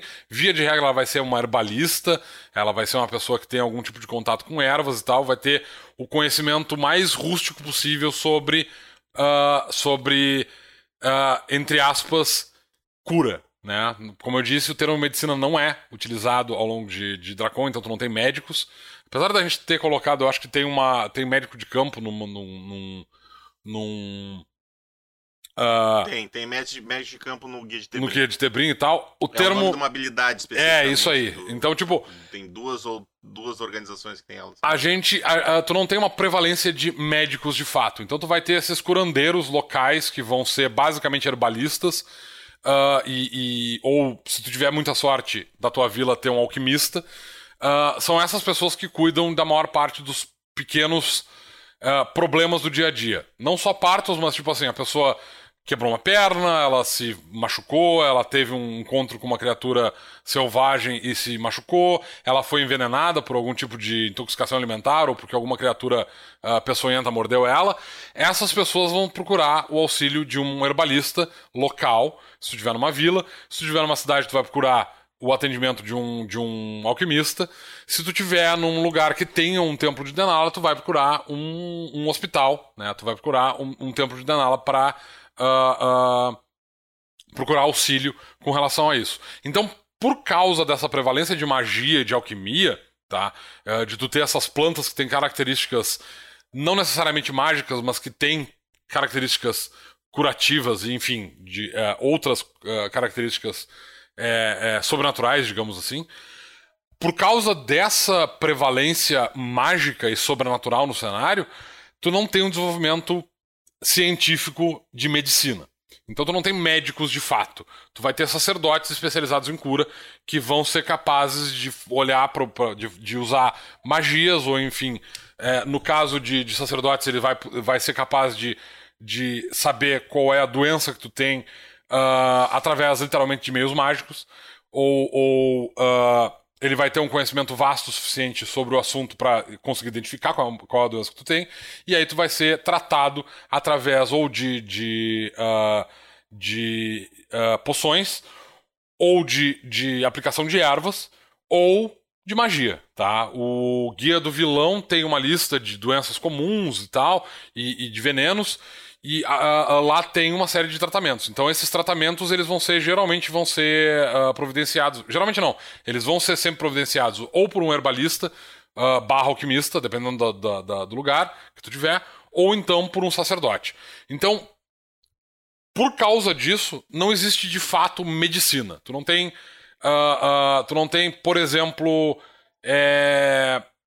tu, tu não vai ter uma uma. Tu não vai sofrer uma cirurgia, por exemplo, para tirar a pedra dos rins. Se tu tá sentindo essa dor, tu vai. Tu tá sentindo uma dor muito forte. Uh, tu vai ir até um sacerdote, o sacerdote vai dizer, bah, tu tá com, tu, tu, tu tá com um, um, uma, um, problema aqui nessa região. Talvez ele tenha uma vaga ideia de que órgão está sendo afetado, talvez não, e aí ele vai aplicar ou uma, uma magia, se ele for um sacerdote, ou se for um, um alquimista, ele vai aplicar, vai, vai te dar uma poção, e essa poção ou magia, ela vai curar esse teu mal, se tu tiver sorte. Na maior parte dos casos, tu vai conseguir uma cura para aquilo que tu, que tu tem. Uh Porque mesmo que não exista um conhecimento anatômico muito elevado e tal, do tipo, ah, eu, eu é, a gente não sabe o que. É, é, nem todo sacerdote vai saber que tu tá com, com pedra nos rins especificamente, mas ele vai dizer, tá, beleza, tu tá com dor aqui, eu vou te aplicar uma magia de cura, e essa magia de cura, ela literalmente de forma mágica vai curar esse problema. Então, tipo, por causa disso, tu tem pouca gente que morre de doenças, tipo assim, do, do, dentro uh, de um cenário em que tu tem uma tecnologia médica medieval, em que as pessoas morrem de doenças porque tu não tem tratamento ou porque o tratamento é muito é, uh, primitivo. primitivo, em Dracon tu tem acesso a tratamentos mágicos que vão curar esses problemas, então as pessoas não, é, elas tendem a morrer por muito pouco de doenças, de ferimentos. Ah, maldito. Uh, tu vai ter muitas, muito poucas pessoas que vão morrer especificamente por causa de ferimentos, envenenamentos. Uh, vai ser muito próximo que a gente tem, a mortalidade vai ser muito próxima do que a gente tem hoje tal. Tu tem um tratamento médico muito eficiente, apesar desse tratamento médico ser um tratamento médico mágico, né? Uh, mas ele é muito eficiente. Então, por causa disso, tu não tem medicina desenvolvida no cenário. Tá? Esse é provavelmente o, o, o ponto a, a, de diferença dentro do cenário que é mais fácil de tu perceber essa uh, uh, falta de desenvolvimento de uma área porque tu tem a prevalência de magia, que é a medicina. A maior parte das pessoas não tem conhecimento de anatomia. A, a, a, as pessoas sabem que tu tem órgãos, mas não tem livros eu, de medicina. Eu diria, eu, eu diria que o conhecimento de anatomia é mais desenvolvido do ponto de vista do combate do que do ponto de Exato. vista médico. Tu não tem. Cara, onde é que eu bato, onde é que eu cravo a espada que faz mais estrago? É, é, Eles é... devem estudar isso nesse sentido, mas não para Exatamente. alguma coisa. É, é por aí. Tu não vai ter livros de medicina, por exemplo. Tu não vai ter livros de anatomia. Tu não vai ter livros explicando todos os órgãos do corpo humano e tal. Esse tipo de conhecimento, por exemplo, é um tipo de conhecimento que não, praticamente não existe. Claro que tu vai ter gente que vai ter esse conhecimento, porque são pessoas. É, tu vai ter sacerdotes, principalmente sacerdotes de Sarfield, enfim, ou tu vai ter alquimistas que são. É, é, extremamente curiosos e eles certamente tu já vai ter Tem gente aqui, aquela turminha que gosta de mexer com cadáver Exato. necromântica provavelmente devem estudar até para ter zumbis mais duradouros exatamente gênero, né? então tu até tu, tu até pode encontrar esses livros que falem sobre o assunto mas esses livros eles não são considerados livros de medicina eles são livros de curiosidade a maior parte das pessoas do cenário inclusive vai achar esse tipo de conhecimento extremamente mórbido porque o corpo dentro de Dracon é visto de uma maneira, uh, digamos assim, é, é, os restos mortais das pessoas são Sagrado. vistos de uma maneira muito sagrada, porque tu tem, enfim, os ensinamentos de, de uh, Hadorn, que fala sobre tu não uh, mexer no corpo das pessoas e tal. Né? É, então, tipo, tu tem essa essa uh, é, é, essa é, tu, tu não tem essa prevalência de gente que vai lidar com cadáveres. Né? Então, por causa disso, esse conhecimento é extremamente. Uh, uh, é, é, é, ele é, é muito pouco desenvolvido. É uma área de conhecimento que tem que é, é muito, muito, uh, muito pouco desenvolvida dentro do cenário como um todo, que é especificamente medicina e conhecimento de anatomia em geral. Porque quando tu tem dor, quando tu tem uma doença, tu tem envenenamento, tu tá ferido, tu corre para um, pra um, um uh, templo de Denala, ou tu vai procurar um curandeiro e tal, e esse cara, em geral, vai conseguir te curar, então tu não tem que te preocupar com essas questões, tá? Eu queria só fazer uma colocação aqui a respeito dessa questão de tecnologia e magia, que entra na, no assunto que a gente falou anteriormente das da, do, da tecnologia viária. A gente já comentou sobre isso num, num, num, outro podcast que eu até comentei que tu não tinha pensado a respeito de ter uh, sacerdotes, especificamente sacerdotes de RAM, fazendo conexões via portais, né? E eu recentemente comecei a trabalhar uma, a ideia de uma, de uma guilda, que eu por enquanto estou chamando de portais de RAM ou coisa parecida. E uma das coisas que eu fiz foi, tipo, o pessoal chegou no porto para pegar um navio para Londeren. Tá, é, só, navio... só, só para constar, Luciano, a Leona hum. levantou uma pergunta interessante. RAM responsável por, por, por uh, movimentação seria Taranis? É, Taranis, viajei totalmente, é Taranis. Da, troquei os deuses. Ran é do destino, né? É, Ran é do mar é, e não, tal. É, até Taranis, Taranis, Taranis. Não, eu acho que eu pensei em RAM por, por justamente se é que tem o esquema dos port... do...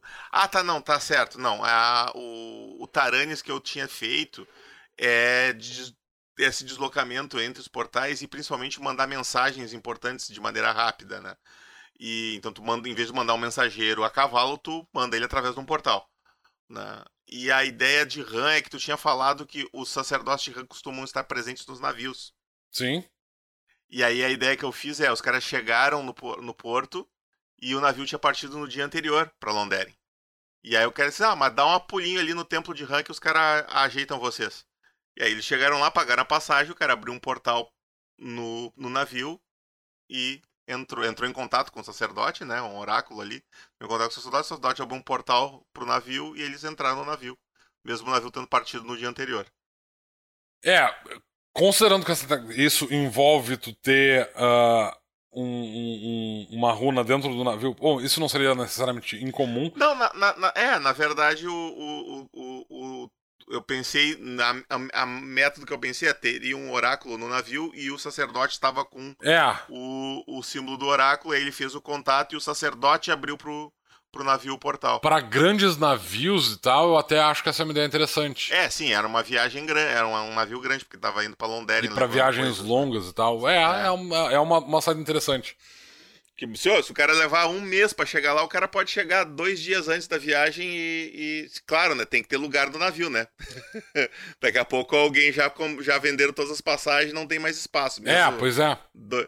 Mas daqui a pouco ali, ah, o cara tá che... o cara chegou lá no porto, desembarcou o portal, o navio tá lá, então abre um portal para mim lá, obrigado. Aí o cara chega lá antes do navio partir de volta. É uma, é uma maneira, porque tu, tu ter o sacerdote lá, ele faz meio que uma conexão móvel, né? Sim. É como se estivesse andando. E tu poderia ter um navio que lá na carranca do navio tem uma cara de rã lá com um símbolo de rã e é e, tipo meio que um altar de rã, um, um, uma capela de rã ali na, na, na pro. Na é, tu, tu, pro do navio. Tecnicamente tu pode ter até uma, uma capela de rã dentro do navio isso, e tal, e a própria navio. porta do, do troço serve para te abrir o portal e tudo mais. Isso, isso. É, são coisas que dá para fazer. É, estoque de suprimentos, a Leona comentou também, tá, poderia ser feito. Tu não precisa carregar todos os suprimentos da viagem, né? Tu pode, tu pode ir mais rápido, né? Com menos peso. E pegando de, de, de semana em semana, tu reestoca. Abre um portal e reestoca a comida para dentro.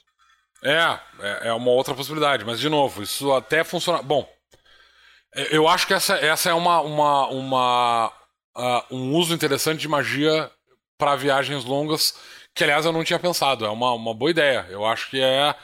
é, é isso pode ser um procedimento padrão.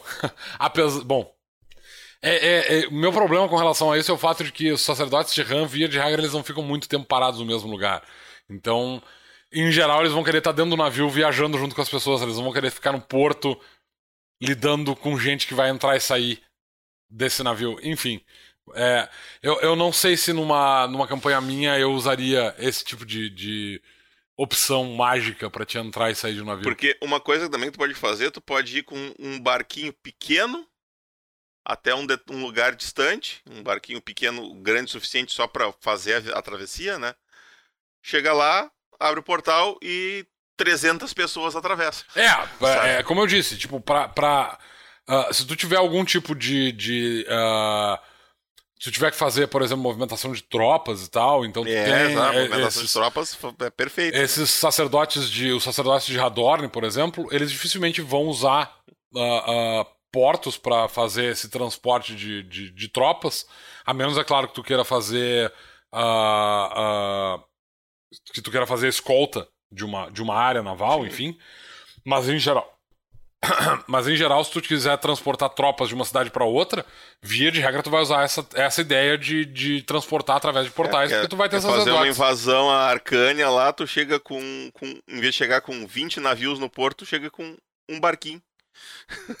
É, dificilmente Abre vai fazer... o portal e chega de noite, né? Abre o portal e despeja 600 soldados no, Exatamente no porque tu vai. Uh, uh, eu, eu não vejo a, a, possibilidade de tu fazer isso especificamente, porque tu vai ter um barquinho que vai estar tá tentando entrar lá, só que, tipo assim, tu vai ter os navios que vão estar tá tomando conta daquela região. Então a chance de tu conseguir fazer isso, entrar com. É, é a mesma ideia de, tipo, aquela discussão que a gente estava tendo ontem com relação a goblins e invadir a cidade e explodir tudo com explosão. Sim, sim, sim, sim. Não, mas é, é que, digo assim, claro, o cara, o cara vai. O cara digo, pode fazer uma invasão stealth com um sacerdote e mais umas três pessoas para ajudar o sacerdote a chegar furtivamente dentro da cidade, seja ela qual for, e lá tu abre o portal e despeja o soldado, né? É, é que, de novo, tu vai ter que ter um portal muito grande para fazer isso. Eu, eu acho que, tipo, a maneira normal de fazer esses ataques e tal, que é a que eu se usa. Que os portais eram todos do mesmo tamanho, mas ok. Não, depende do tamanho do, do, do, lugar onde tu tá abrindo o portal, na verdade. Tu pode, porque tu usa um. um... Ah, tu usa uma, um, uma abertura é. como. Então, por exemplo, se tu quer transportar, se tu quer fazer uma, uma front. Tipo assim, tu quer preparar uma invasão à, à Arcânia. Tu vai abrir um portal entre Gardóvia, onde fica a sede da, da, da Hoste de Radorne, e um portal para Fort Clad, por exemplo. E aí tu vai transportar, sei lá, 500 uh, ah, soldados para ali e tal, enfim, é, máquinas de guerra, uh, artilharia, soldados a cavalo. Provavelmente não vai conseguir abrir um portal. Bom, Tecnicamente, tu pode abrir só um portal e fazer esse transporte ao longo de um, de um, um tempo longo, né? Porque o portal não, não fecha Sim. até tu atravessar o portal. Enfim. Uh, e ali, a partir desse ponto, porque, tipo assim, é importante observar que, tipo, fazer uma invasão é um troço que exige uma certa organização da tropa. Claro, claro. Então, claro. tipo, se tu não tem reconhecimento da região, tu vai lançar um monte de soldado numa cidade que tu não conhece e esses caras vão ficar completamente perdidos. Então, ah, com certeza. Eu... Teria que ter um trabalho de espionagem antes e tudo mais. É, eu, eu não sei se essa mecânica de invasão seria particularmente prática, mas enfim. É... Ah, eu, eu vejo assim, tu, pe tu pega um grupo de batedores, espiões e tal, e um grupo assim, tipo, de três ou quatro, e um deles é sacerdote. Eles entram, eles vão até a cidade, se, se entram sem ser, sem ser percebidos, lá dentro se disfarçam como cidadãos da cidade, ficam alguns dias ali indo de um lado para o outro sem chamar muita atenção, olhando, ah, aquela porta ali é grande o bastante para passar o exército. Aí o cara vai lá discretamente de noite, põe um, um, o, o, símbolo do coisa e abre o portal ali e despeja o soldado. Claro, tem todo o risco dos caras serem descobertos e tudo mais, né? seria uma aventura interessante né? Mas tem todo. Provavelmente o despejar os soldados seria o final da aventura. Né? O, o, toda aventura seria eles conseguindo informações. Ah, não, onde é que a gente vai colocar os soldados, quantos soldados a gente vai precisar e tudo mais, né? Que defesas os caras têm contra esse tipo de invasão. Os caras teriam que fazer uma, um trabalho de espionagem bom antes de fazer um, um troço desse. Um oráculo para fazer um mapeamento local. É, uhum. é, é, é, é, é, um plano de vazão. Eu, eu acho que é um plano de vazão muito arriscado, mas é, talvez pagasse o, o, o risco, dependendo do que está querendo fazer. Enfim. É, é uma, uma, uma, E uma pode ser usado também para resgate, né? Por exemplo, acho que até é mais provável. É, para resgate. Um prisioneiro, porque... é, alguém que foi alguém importante que foi preso lá. Para fazer esse, para fazer uma, uma, uma estratégia de resgate, eu acho até mais interessante. Aí eu acho que seria mais. E, e isso dá, isso sim, dá pano para uma para uma aventura interessante que tu tem que resgatar uh, um, um, uma uh, tu, tu é contratado para resgatar alguém dentro de uma cidade de Arcânia, enfim. Isso, inclusive, dá uma, uma. Não só uma aventura, como dá uma. uma até uma, uma, uma pequena parte de uma campanha. Porque tu vai ter que fazer toda a coisa de se. de entrar dentro do lugar, é, lidar com as pessoas dali. É, tentar se disfarçar, descobrir onde é que está o prisioneiro, tem toda a parte da viagem, é, da espionagem, enfim. É, eu acho que daí uma. Tem até uma como eu disse, uma possibilidade de uma pequena campanha aí. Uhum, com certeza. com certeza. Boas ideias. Uh, Mas enfim, gente... vo vo voltando ao tópico, porque a gente fugiu completamente do tópico sim, do, sim, do, sim. do, Eu, eu, ia, eu ia até te pedir para falar um, um pouquinho também, que a gente comentou. Eu não sei se a gente comentou num episódio ou foi num pub uh, sobre engenhocas mágicas do tipo. Eu lembro que tu deu um exemplo muito bom, que era uma espada que a lâmina girasse no, no próprio eixo e aí tu lançasse uma magia de movimento ali que, que e ela virava basicamente um, uma espada que, a, que ficasse rotando quando tu perfurava o cara ou coisas do gênero. Esse tipo de tecnologia mágica, como, como é que tu vê isso dentro do cenário? Como eu falei, tipo, tem. Uh, se tu tiver numa grande cidade, tu vai ter acesso a, a, a artífices com certa facilidade. Se tu tiver dinheiro suficiente, pode, tu pode encomendar traquitanas mágicas para fazer a tua vida mais fácil, digamos assim. Então, uma tu... lâmpada mágica, um, um, uma, uma chapa de forja mágica. Exatamente. Então, tipo, dentro de uma. Dentro das. das uh, dentro de, das metrópoles na capital, tu pode ter pessoas que têm acesso a esse tipo de, digamos assim, tecnologia mágica, do tipo. A gente até mencionou do tipo é, é, panelas que num comando de voz elas aquecem a si próprias, então tu não tem que usar um fogão para aquecer, para preparar comida, por exemplo.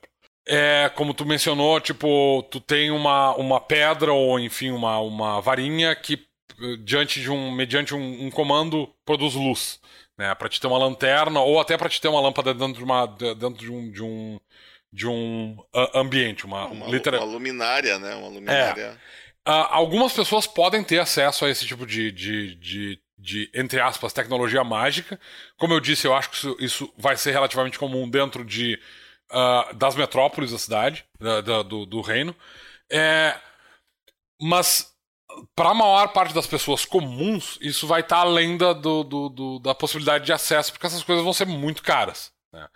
Mas é claro que dentro de uma vila, por exemplo, dentro de uma cidade pequena, tu pode ter esse cara que tem.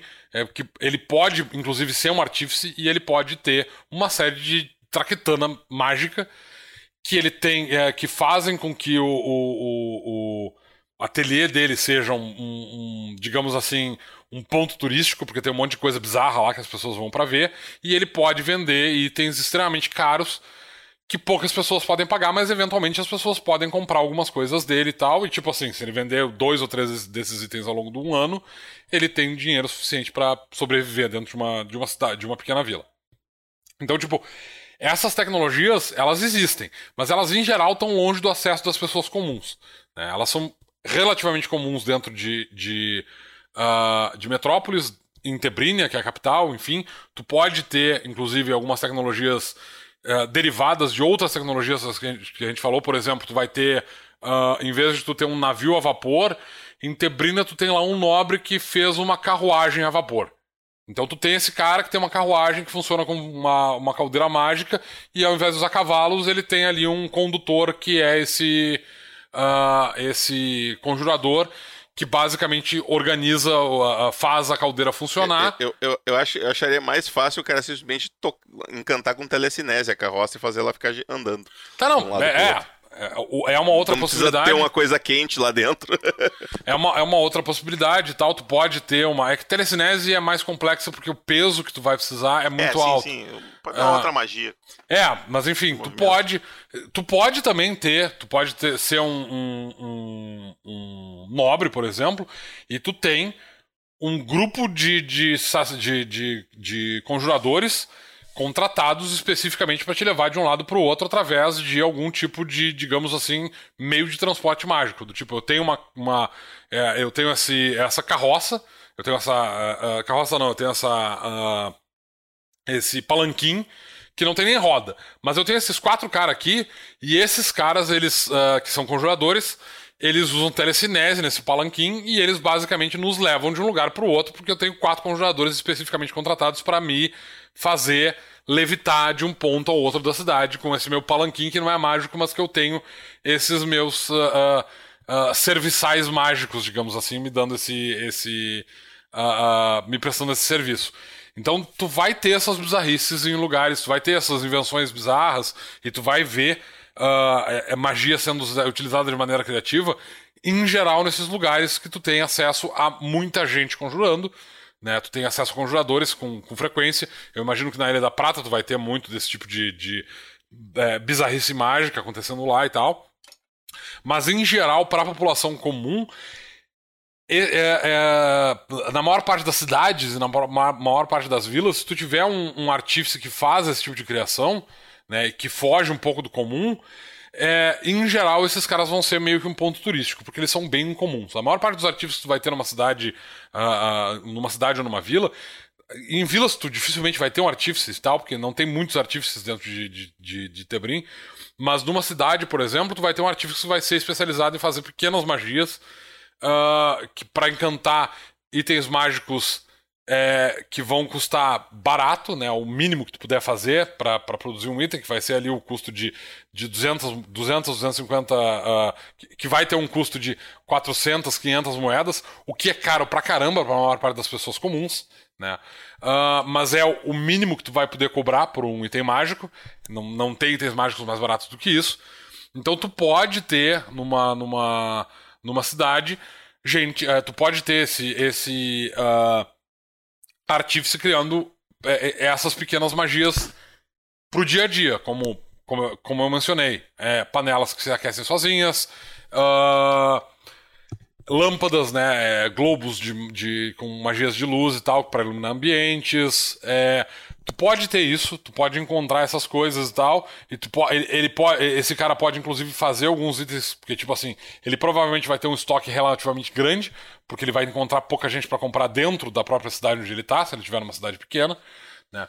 Então ele vai ter uma série dessas tracteranas mágicas que podem estar ao alcance dos aventureiros, porque ele vai ter isso em estoque, porque ele vai ficar. Eventualmente ele pode passar isso para um vendedor itinerante para levar para algum outro lugar. Também é uma outra possibilidade e tal. Então, tipo, tu pode encontrar essas. essas. Uh, uh, é, uh, essas invenções mágicas pouco comuns para ser é, é, em, lugarejos, né, isolados, longe das grandes capitais, né, das grandes metrópoles. Tu pode achar esses caras, mas eles em geral vão ser incomuns, eles não vão ser, uh, é, eles não vão estar tá financeiramente no lugar mais adequado e a maior parte das pessoas de, desses artífices, portanto, vai acabar voltando, é, é, tentando abrir uma loja dentro de uma de uma metrópole, dentro de uma grande cidade e tal, porque é onde tu vai ter uma venda maior e tu vai ter mais lucro, né? Uh, tu, quando tu tiver esses caras numa cidade menor, numa cidade pequena, enfim, vai ser basicamente porque esse cara é daquela região e ele ou, ou, quer voltar para perto da família, enfim.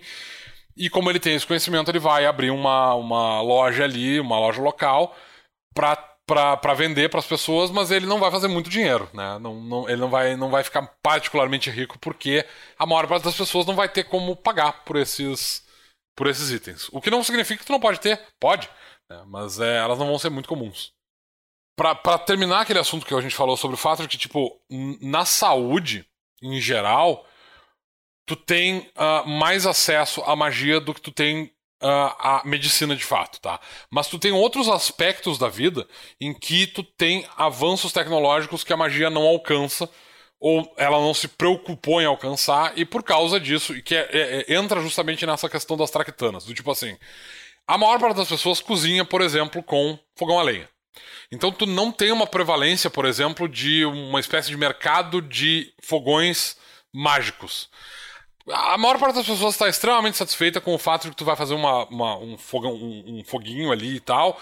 Uh, uh, tu vai ter o, as crianças da casa e tal, os jovens da casa vão juntar uh, madeira ao longo do dia. Tu vai ter um estoque de madeira na tua casa e tu vai fazer a tua comida usando fogo, fogo usando um fogão a lenha. Tá.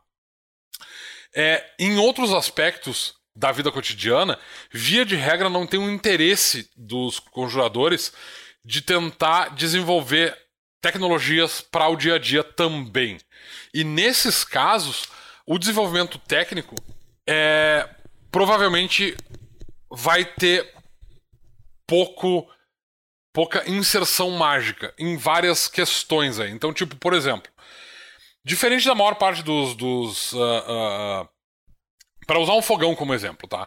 O, o, fogão a lenha que tu vai encontrar para a maior parte das pessoas, dentro da maior parte das casas, ele vai ter um nível tecnológico muito mais avançado do que um fogão a lenha da Idade Média, que em geral era só uma fogueira com uma chapa de ferro em cima e uma saída de, de fumaça para fora.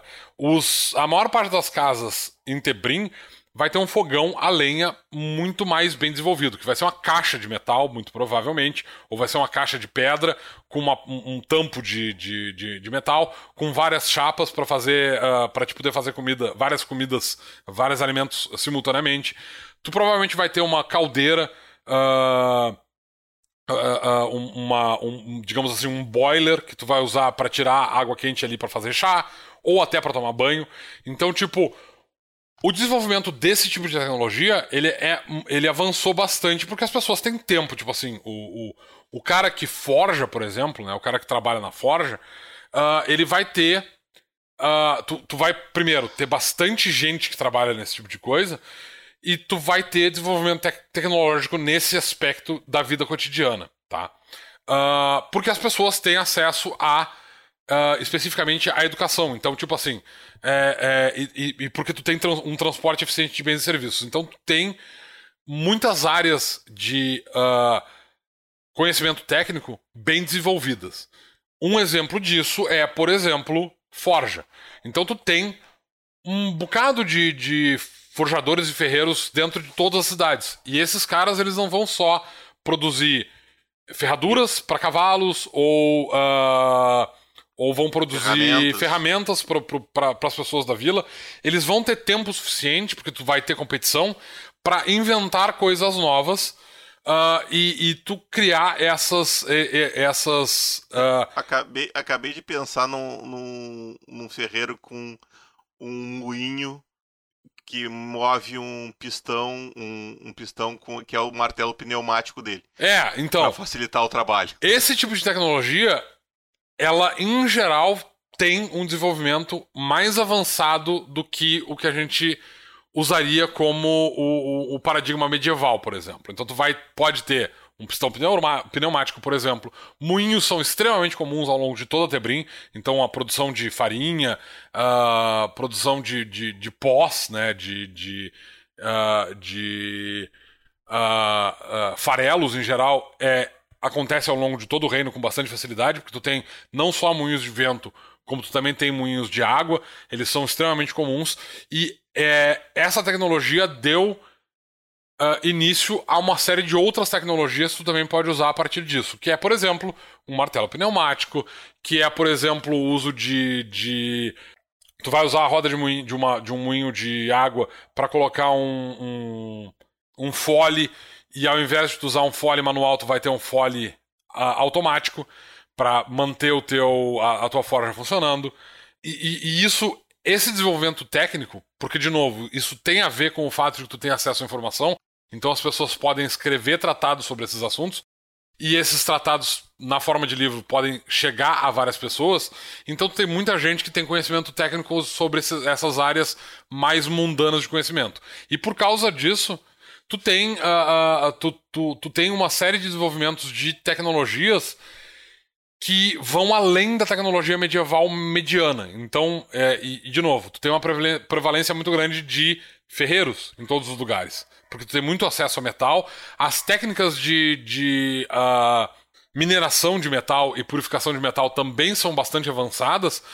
É, então, por causa disso tudo, tu tem acesso a uma tecnologia uh, metalúrgica, digamos assim, de qualidade. Então tu vai ter acesso a facas uh, de qualidade, a talheres de qualidade, tu vai ter acesso a panelas com muita facilidade, é, que são coisas que teoricamente durante a Idade Média, e não só durante a Idade Média, dependendo do lugar, por exemplo, uh, aqui no Rio Grande do Sul, ou tipo no, no uh, na, na Irlanda e na Escócia, até o século XVIII, por exemplo, as pessoas não tinham cantis de metal. Elas usavam cantis feitos de pele de animais, elas usavam cantis feitas de, de, de cumbucas de planta, tá? É, é, porque a, o acesso a metal era muito limitado. Tu tinha muito pouco acesso a metal. E isso faz com que, uh, uh, em vários aspectos da vida diária, tu ter acesso a, essa, a esse conhecimento técnico faça com que tua vida, o teu dia a dia seja muito mais simples, digamos assim. Então tu vai ter acesso, por exemplo, a lamparinas de metal, tu vai ter acesso a lampiões, uh, tu vai ter acesso, inclusive, a lampiões fruta-fogo, tu vai ter acesso a esse equipamento de cozinha todo e tal.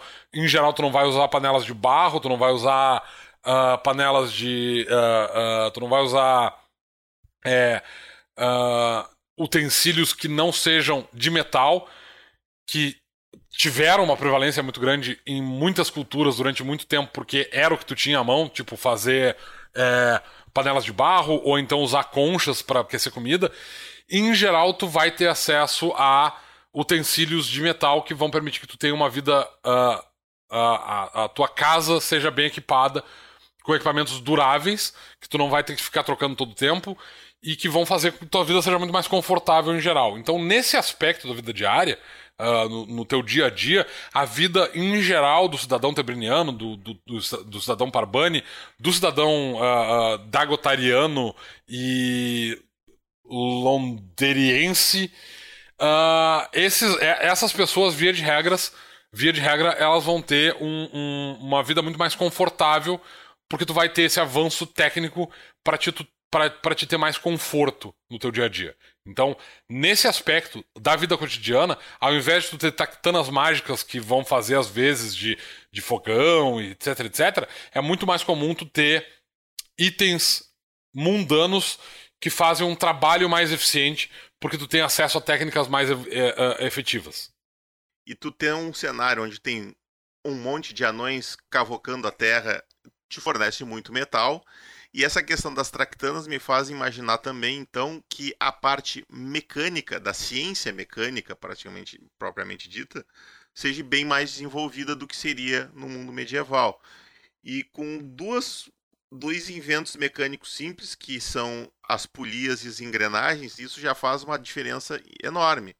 Porque o cara com. Claro, tu não vai ter engrenagens pequenininhas e sofisticadinhas de relógio, ou, até um pouco maiores que isso mas engrenagens maiores, né, engrenagens grandes, poderiam fazer uma série de, de modificações dentro. Um cara, por exemplo, com um moinho ou uma roda d'água, o cara pode movimentar uma série de coisas dentro. Ele pode movimentar o martelo pneumático dele, ele pode movimentar um moinho propriamente dito para moer grão, ele pode movimentar o fole com duas, três trocas de alavanca ali dentro, ele troca a engrenagem que está movendo o quê e aí troca a força do, da roda d'água para mover uma outra coisa, né?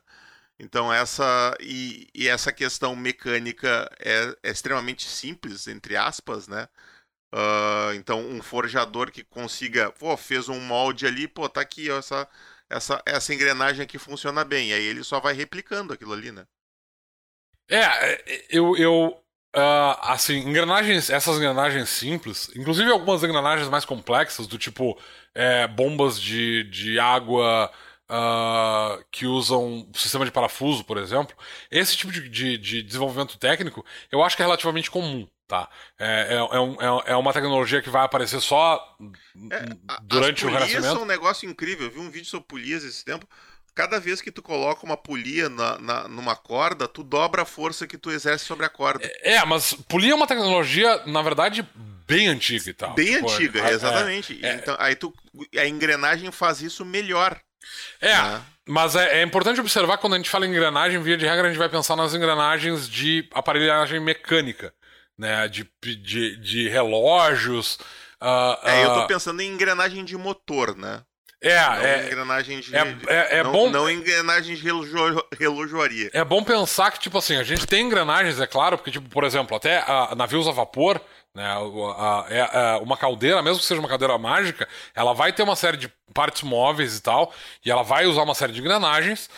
Uh, ah, para poder é, mover pistão, paz, etc, né? etc, né? Então, tipo assim, tu, essa, essa tecnologia existe, e, e, ela é relativamente reconhecida e tal. Tu não vai ter uma prevalência da tecnologia de engrenagens especificamente no dia a dia, porque essas peças são, em geral, para coisas que tu vai ter dentro de casa, elas vão ser muito delicadas e elas vão quebrar com muita frequência.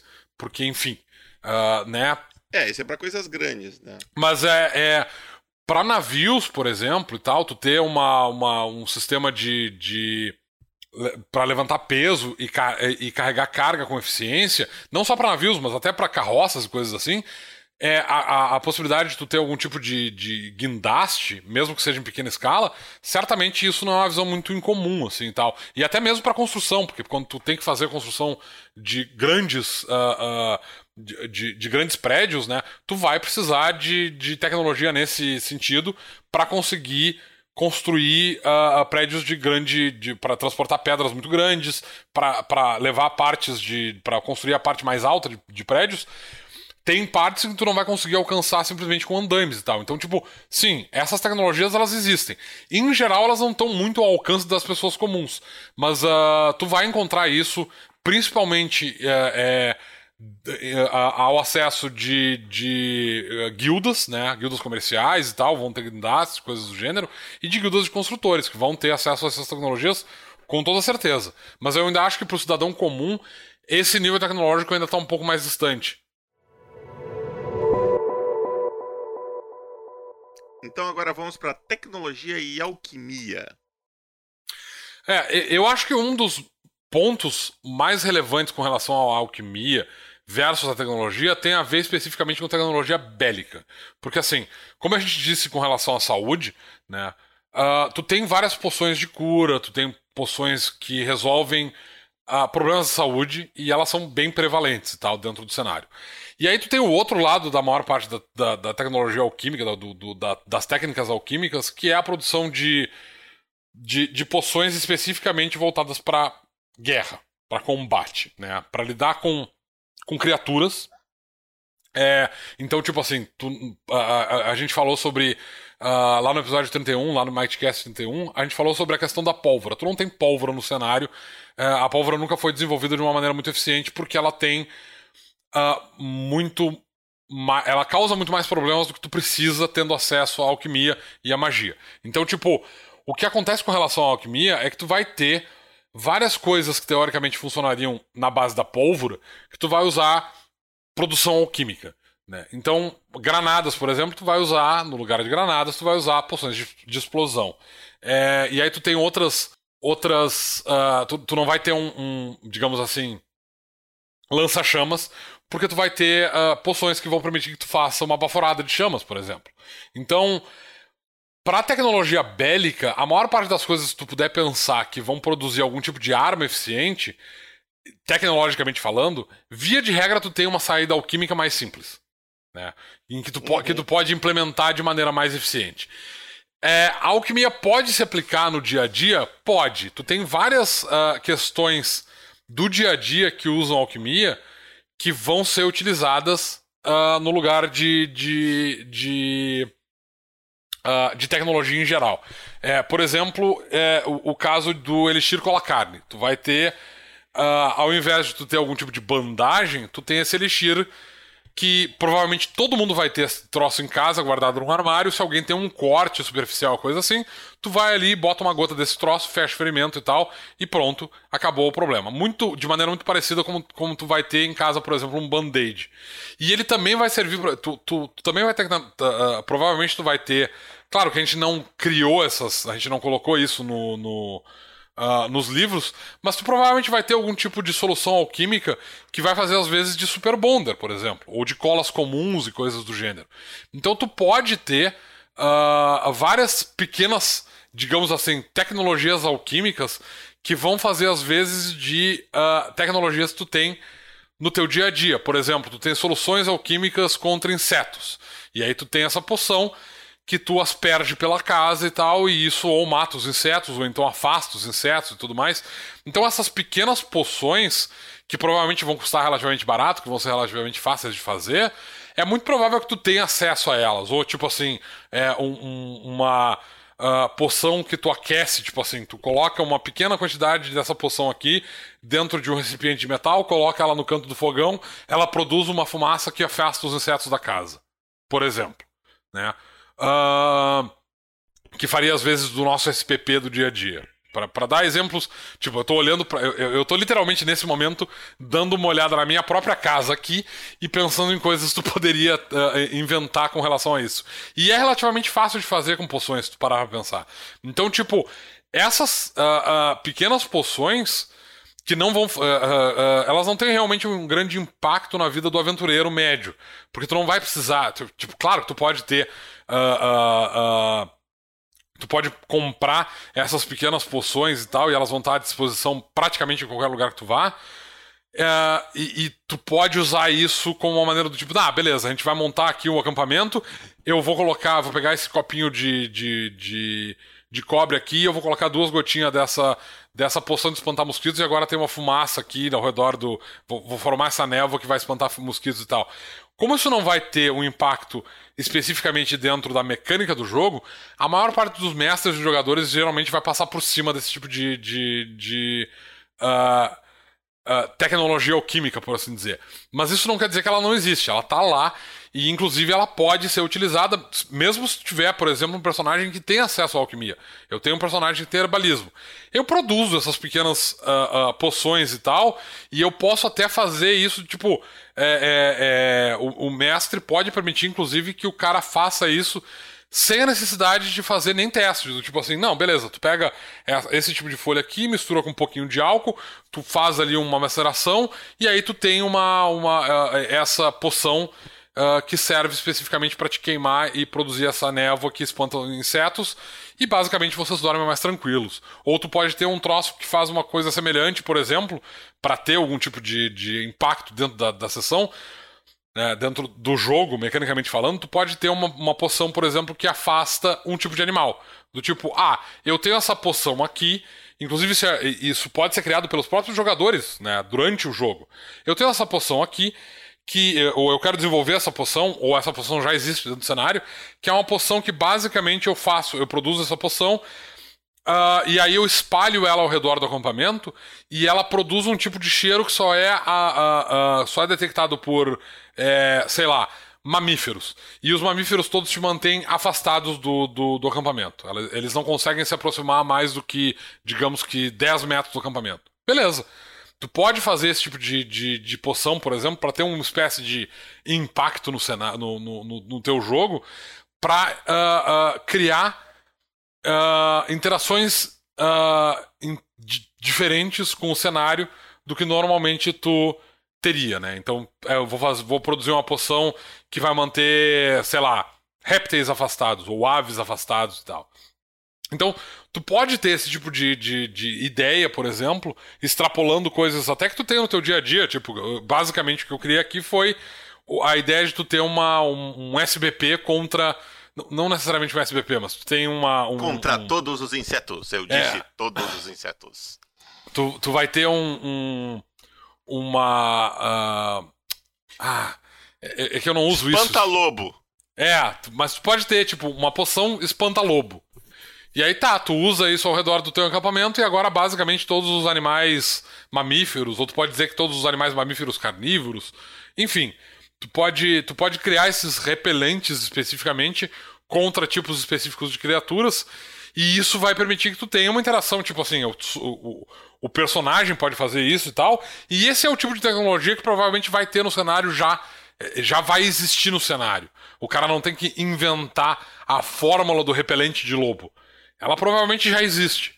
Ah, não tá no livro, porque ou não teve espaço, ou a gente não teve ideia antes e tal, mas é, é e não uh, dá pra ter todas as ideias, né? É, e a gente não tem como colocar todas as ideias nos livros. Mas, tipo assim, essas pequenas soluções mágicas, ou essas pequenas soluções alquímicas, elas são bastante comuns no cenário. Tem desenvolvimento alquímico na forma de poções e tal, e no que o, o mestre e os jogadores puderem pensar, implementa no jogo porque vai ser interessante, vai tornar o cenário mais rico. É como eu disse, a gente não tem como colocar todas as opções de poções, particularmente essas poções mais mundanas, a gente não tem como colocar nos, no, no, nos livros por uma questão de espaço, porque a gente não tem todas as ideias e tudo mais.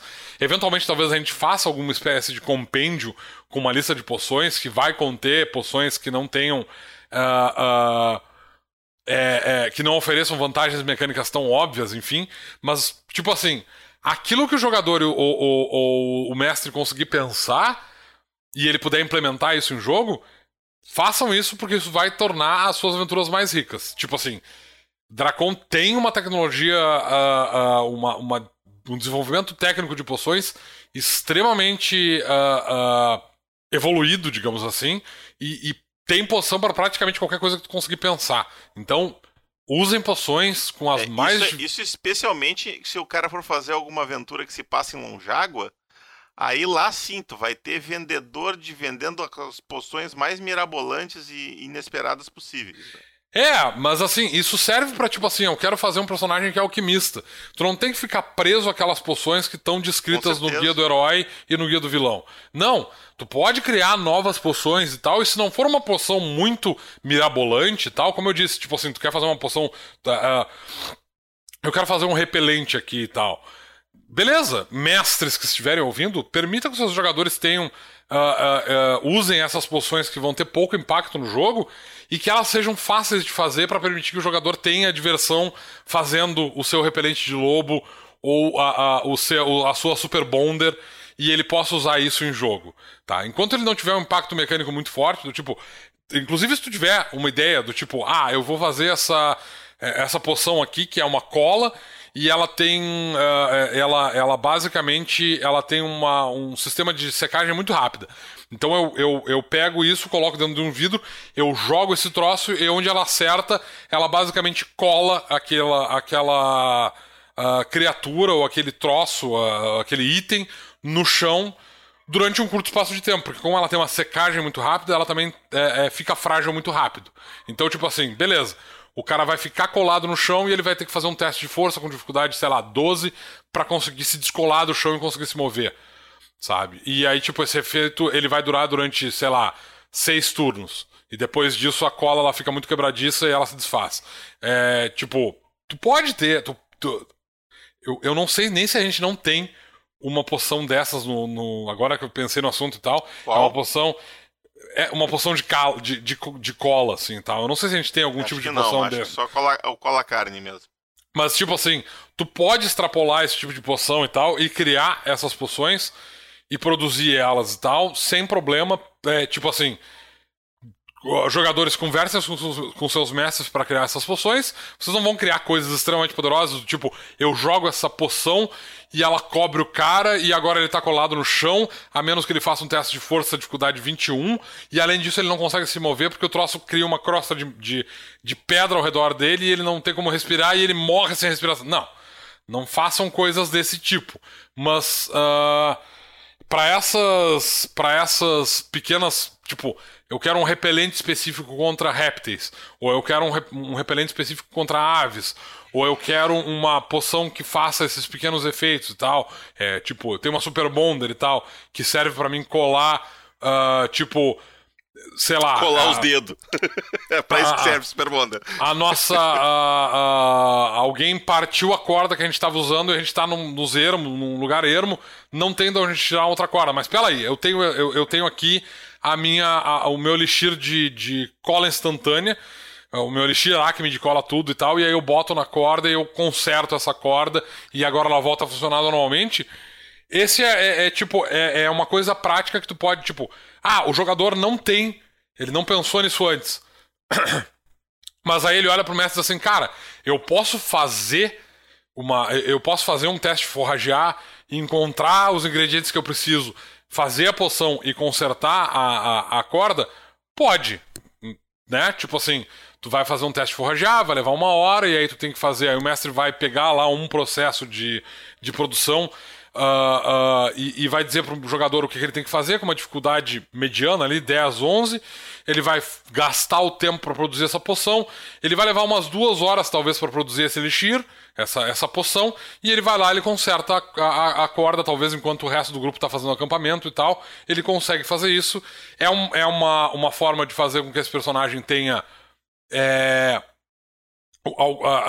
uma um, um, um, digamos assim, uma forma criativa de lidar com o cenário e de resolver um problema, porque ele tem acesso a alguma habilidade que permite que ele faça isso, né? Habilidades de alquimia especificamente, e permite que o mestre desenvolva partes do cenário se ele quiser também, do tipo, claro, é. Sim, essa é uma, uma, uma fórmula que todo mundo conhece, tá? é uma fórmula que a maior parte dos alquimistas estuda. Então, tipo assim, é, a, a ideia de tu fazer essas fórmulas alquímicas permite que tu tenha desenvolvimento do cenário e permite que os jogadores possam criar novas formas de interagir com o cenário. Então, é, é, jogadores tenham essas ideias, conversem com seus mestres para permitir que, que, essas coisas sejam colocadas em práticas, e os mestres que estiverem nos ouvindo, por favor, permitam que seus jogadores façam essas uh, interações com o cenário e, e criem essas poções que não estão descritas em lugar nenhum, porque, como a gente falou aqui, a gente não teve todas as ideias e nem todas as ideias uh, uh, podiam ser colocadas nos livros porque não tinha espaço para tudo. E se você tiver ideias interessantes, ou mesmo que você não ache interessante, elas podem vir a ser interessantes, compartilhe com a gente lá no grupo do Whats, no grupo do Telegram, no nosso Discord, no fórum principalmente. A gente gosta de ver o que, que vocês estão criando por aí. É, o fórum de vez em quando tem algumas, uh, algumas uh, discussões com relação a isso tem, e as pessoas. Tem, tem, um tópico lá que é criações, né? É, é, é. Então, às vezes, tu tem tópicos que são até bem longos, assim, do tipo encontros aleatórios. É, é, eu não sei se tem algum tópico especificamente sobre alquimia lá já criado, mas eu não vejo não, não vejo por que não ter um tópico para ah, eu criei essa poção, o que, que vocês acham? Coloca lá, o pessoal vai, comentar. O fórum em geral tem comentários. Eu não sei como é que ele tá. Uh, tipo, o número de usuários do fórum caiu muito nos últimos. Uh, no último ano, principalmente, por causa dos grupos de WhatsApp de, de Telegram. Mas é, eu ainda vejo atividade no fórum, o fórum ainda existe. E, e é, eu a acho. A vantagem que... é que tu não perde a informação, né? Ela fica lá. É, e, e, tem essa vantagem de tu ter tudo num lugar só e tal, e tu poder ter discussão com outros jogadores, e tu poder ter justamente esse. É, é, o fórum tem essa vantagem de tu ter, poder ter uma discussão longa sobre um assunto, ou então ter uma, uma espécie de compêndio de ideias dentro de uma única discussão, e esse material ser relativamente fácil de, de acessar. Então tá, acho que isso aqui encerra o nosso episódio de hoje. Alguma consideração final, Domênico? É, a gente vai falar sobre tecnologia e alquimia voltada especificamente para questões de combate, né? De é, magia e tecnologia é, a e parte alquimia. armamentista vai ficar é, para outro episódio. É, isso vai ser tratado em um episódio separado. Por isso que a gente não falou especificamente sobre isso nesse Mightcast. A gente queria falar sobre a magia uh, e a tecnologia no desenvolvimento do cenário como um todo, tá? Principalmente para que os mestres tenham essa noção e tal, e tal, mas a gente vai, vai ter um outro Mightcast especificamente sobre a tecnologia, desenvolvimento de tecnologia bélica e de magia para voltado especificamente para a guerra. Muito bem. Então tá, vamos para a Torre de Sarfion. Seja bem-vindo à Torre de Sarfion, onde todas as respostas te aguardam.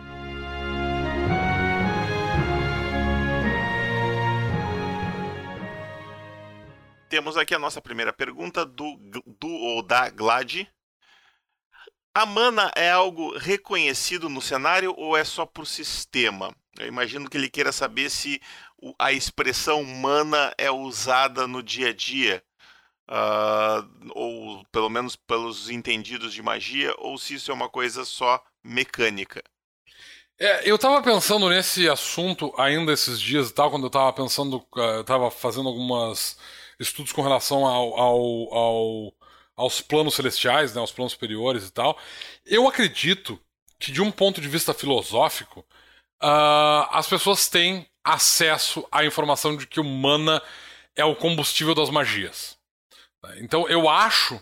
Num, numa mesa. Se, se, algum jogador meu aparecesse, ou, ou, tipo. Eu nunca tive uma ideia de usar o, o termo em nenhuma mesa. Mas uh, eu acho que, tipo assim, Enquanto, é, especificamente como, como combustível mágico, eu acho que o termo é uh, relativamente comum. Eu acho que a maior parte dos conjuradores vai ter uma vaga ideia de que mana é. Aliás, vai ter uma vaga ideia, não. Vai saber que, tipo, existe algum tipo de uh, combustível que tu precisa para abastecer suas magias. E, em geral, eles dão o um nome de mana para essa. para essa. Uh, para essa. para esse combustível. Eu acho que talvez a gente tenha nomes diferentes dependendo da cultura, mas é como eu acho que isso é muito específico para o cenário, eu provavelmente ficaria com o termo humana de uma maneira mais ampla. Então, é, toda essa enrolação para dizer sim, eu acho que os conjuradores especificamente têm o conhecimento de que mana é o combustível que é usado para magia.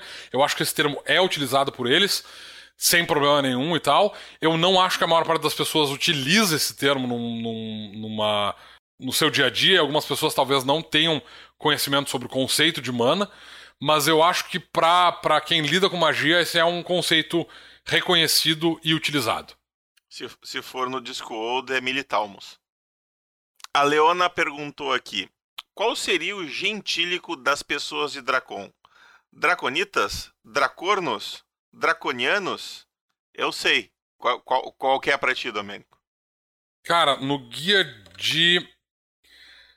No Codex Monstrorum, a gente tem um exemplo de uma, de, de uma criatura que é o elefante, que vem de dois continentes diferentes. Que é. Não, não, não, não, não. Aí é, Ofi... é Dracon, o planeta. O elefante é de Ofígem ou de Cassiopeia. Ah, é, ele é cassiopaico. É, ele é cassiopaico. É cassiopaico? Saber... Agora vou ter que olhar o elefante. É cassiopeico. Cassi... Cassióptico. Cacildes. Elefante, cadê o elefante? Onde é que tá? O elefante é Cassíope. É, Cassiopeia é Cassíope. Ah, ah, então, qual seria o gentílico de Dracon? De quem nasceu em Dracon. Eu acho que é.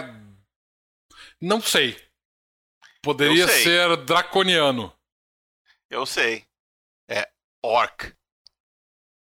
Mas eu tô roubando. Não, não, não. Não, não, não, não funciona. É, é que as dizer... pessoas que nasceram em Dracon, a raça que nasceu em Dracon são os orcs. Tá, beleza, mas não é... são daqui. Mas é a mesma coisa que tu dizer que num cenário se, tipo assim, tu tem várias espécies alienígenas nativas da, da Terra e elas são todas humanas. Não, eles não são humanos, eles são de várias raças, mas eles são todos terrestres ou terranos, dependendo Terra do cenário. Terráqueos. É, terráqueos. É, uh, então o gentílico de Dracon. Eu nunca pensei no assunto.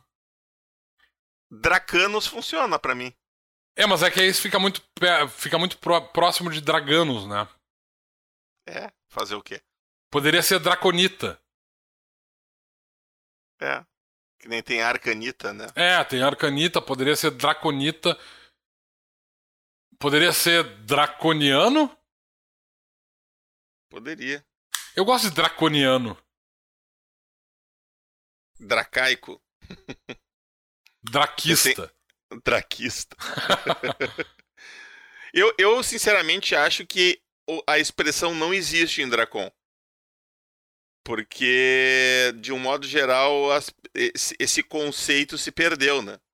É, eles, é. Tão, eles não pensam neles como vindos de um planeta, e sim de uma região do planeta. Então... É, mas isso não significa que, que os estudiosos não tenham acesso ao. ao eu, eu, não é. sei. Eu acho que assim, tipo. É, nesse momento, a resposta que eu posso dar é: a gente não tem um gentílico oficial para Dracon. Basicamente é isso. Use Draconita, Draconiano, Dracano, como seu coração mandar. É, eu provavelmente. Draqueurico. Eu provavelmente uh, usaria o termo Draconita. Se eu fosse, se eu fosse usar uh, numa mesa minha, provavelmente eu usaria o termo Draconita. É, Draconita eu acho que funcionaria bem. Agora vamos para a pergunta do Thiago Silvério, que mandou lá pelo WhatsApp. Minha pergunta é referente a toda Dracon qual o nível de tecnologia dos continentes e reinos? Existe algum deles que se destoa? Muito bem, a gente acabou de fazer um episódio inteiro sobre isso. A gente só não especificou a diferença dos continentes. É, a, a, a, gente vai ter uma. Os continentes diferentes vão ter níveis tecnológicos diferentes em geral. Tu pode ter, como a gente falou, diferenças técnicas uh, de tecnologias em reinos diferentes e acesso a tecnologias de diferentes em lugares diferentes. E é claro que a cultura vai fazer com que o desenvolvimento tecnológico de uma região ou de outra seja diferente também. Né?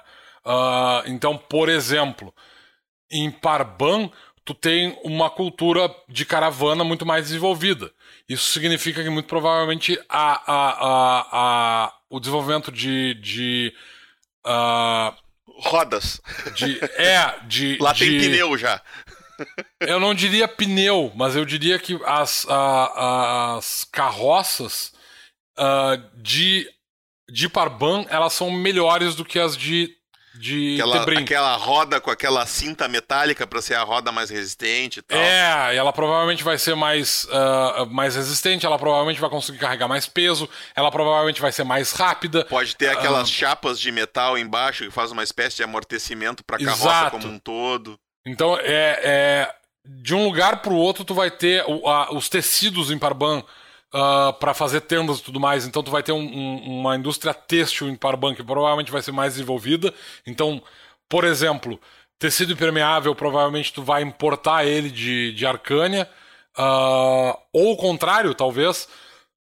Porque a Arcânia é um lugar muito seco, talvez eles não tenham tecido impermeável e tal, e tu... Eu acho que tecidos uh, para velas, por exemplo, pode ser uma coisa que seja bem desenvolvida em uh, a Icehelm.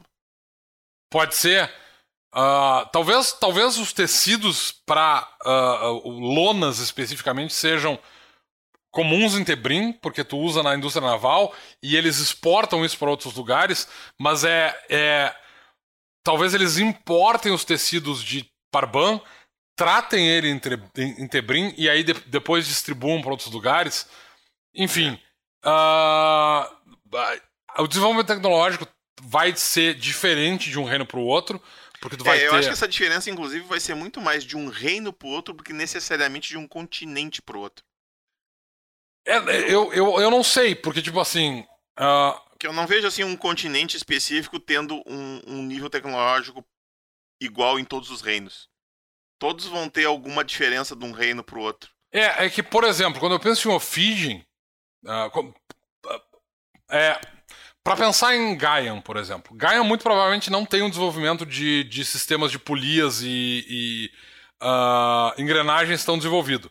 Porque eles provavelmente não têm uh, moinhos, assim como acontece em Cassiopeia. Porque o, a maior parte do continente, a área continental, ela não tem uma civilização tão desenvolvida. Uh, e ao longo da costa tu vai ter o desenvolvimento de outros tipos de tecnologia que não envolve moinhos. Né? Tu vai usar uh, provavelmente uh, outras formas de alimentação mecânica. Então, tipo, eu acho que nesse aspecto, por exemplo, Gaian tem um desenvolvimento mecânico muito inferior à Cassiopeia. Por exemplo. Então, eu, eu acho que tu vai ter diferenças continentais muito mais. Uh, uh, muito mais notáveis, digamos assim, do que as diferenças que vai ter dentro do mesmo continente. Eu acho que o nível tecnológico do continente de Cassiopeia como um todo, mesmo em Arcânia, ou em. em que, que, basicamente uh, não tem. É, é, um, é um continente. É um reino que está basicamente isolado, mas ele tem. ele, ele trava comércio com outros lugares, principalmente com, com com Icehelm. Então ele vai ter acesso a essas tecnologias e tal. É, eu acho que Cassiopeia tem um desenvolvimento tecnológico muito, muito próximo, todos os reinos. Eu acho que tu vai ter diferenças de, de, de desenvolvimento tecnológico diferentes em outros continentes. Desse que a gente. Com relação a esse desenvolvimento tecnológico que a gente falou agora, eu acho que a gente vai ter diferenças que vão ser relativamente uh, grandes em outros continentes. Mas a gente vai falar sobre isso quando a gente falar sobre esses outros continentes. Muito bem. Uh, fazer mais uma perguntinha aqui do MJL Luiz, ou é Luiz com dois L's, não sei.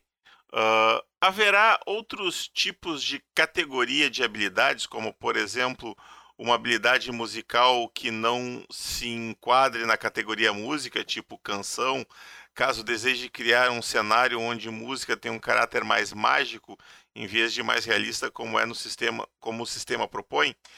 Se sim ou não, é cabível dentro do sistema a criação de outras categorias de habilidade?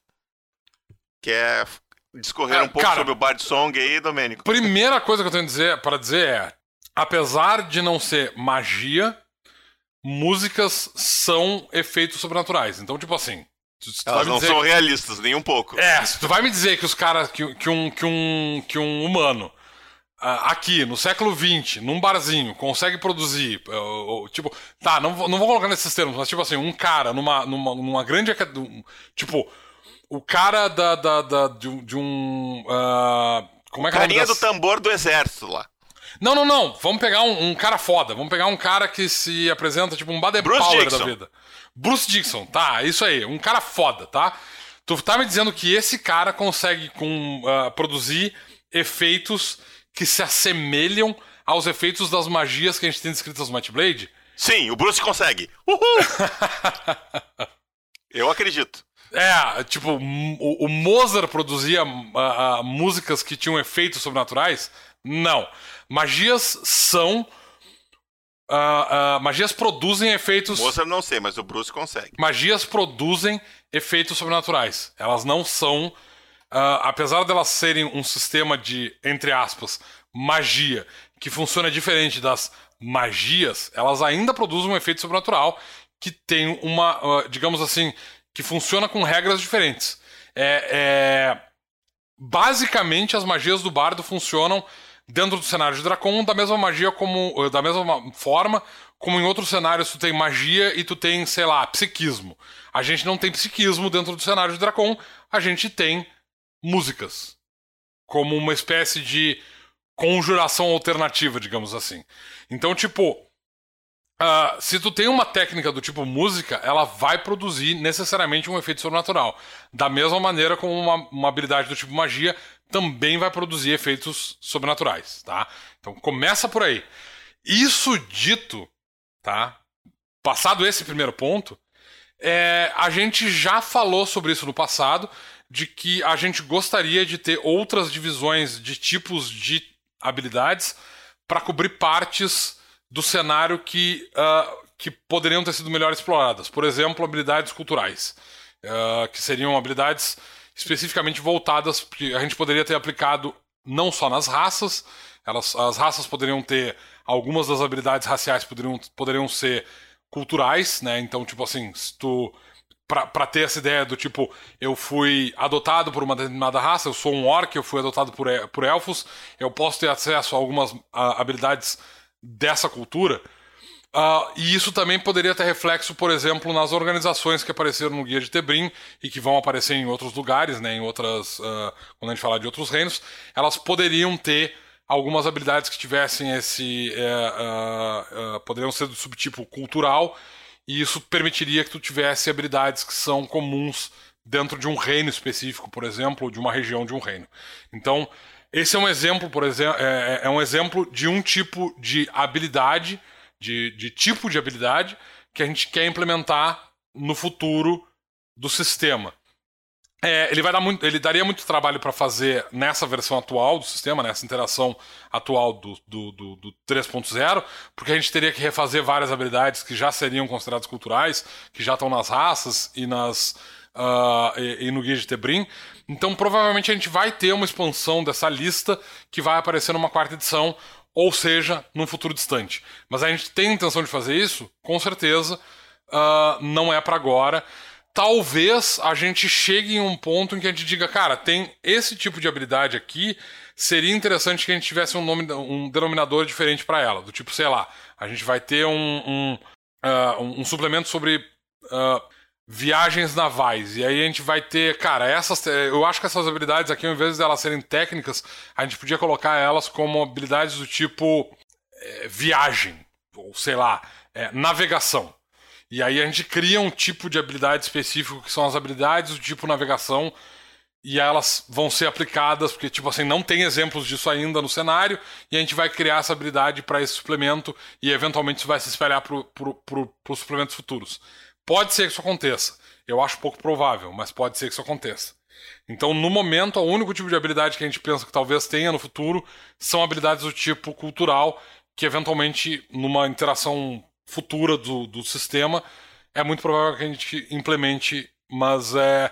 Fora esse tipo de habilidade cultural, eu não vejo outro tipo de habilidade que a gente vai criar. Eu acho que as habilidades, como elas estão estruturadas agora, elas funcionam. Eu quero só fazer um comentário de algo que a Leona postou aqui no, no chatcons, ela está, ela está no, nos acompanhando na nossa gravação, uh, que terrano é o termo usado em Star Trek. Na verdade, uh, eu vi o Neil deGrasse Tyson falando que existem expressões astronômicas para os corpos celestes. Então, astronomicamente, o nosso Sol se chama Sol, em qualquer idioma, e o planeta Terra se chama Terra em qualquer idioma. E aí, nesse sentido, os seres humanos são terranos, ou Terrans em inglês. Uh, mas eu já dei uma pesquisada aqui e descobri que isso não é exatamente um consenso internacional. Uh, isso é algo que algumas correntes de astronomia usa para basicamente facilitar a comunicação, né? Quando está te referindo a uma coisa, todo mundo entender, né? Então eles usam isso, mas não é algo que, pelo menos eu não encontrei nada que diga que isso é realmente um consenso. Só para deixar esse, esta pequena trivia no final do episódio. É, tu vai ter alguns outros cenários que vão usar o termo terrano, por exemplo. É, é... Na, na, ficção científica, eles basicamente adotaram esse termo. É, né? como, o termo terrano é como... é bem utilizado em ficção científica, até em jogos, tipo assim. No, no uh... Eclipse eles chamam de Terrans. É, no, no, na franquia de jogos do, do StarCraft, tu, eles usam Terran também. Isso eu meio que... que... virou um consenso, acho que mais por causa da ficção científica do que por qualquer outro lugar. É, eu acho que, tipo, em geral, o termo terrano é utilizado para ficção científica em geral. Em geral é utilizado, olha a redundância, né? Mas enfim, é isso aí. É como o Luciano disse. Em geral é utilizado quase sempre. É raro, mas acontece o tempo todo. Isso. Então tá, ficamos por aqui.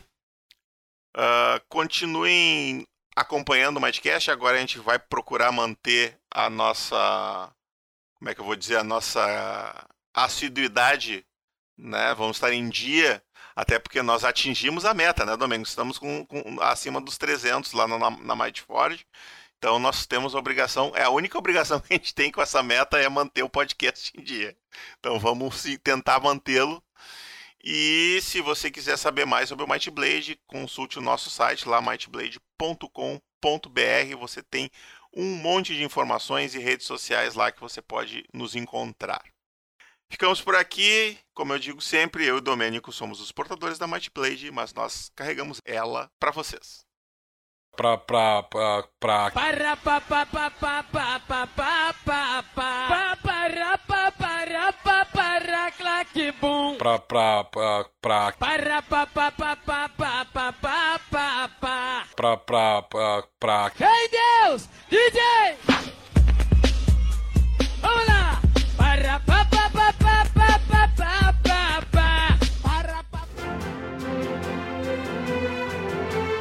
Lembre-se, aventureiro, a Might Blade está esperando por você.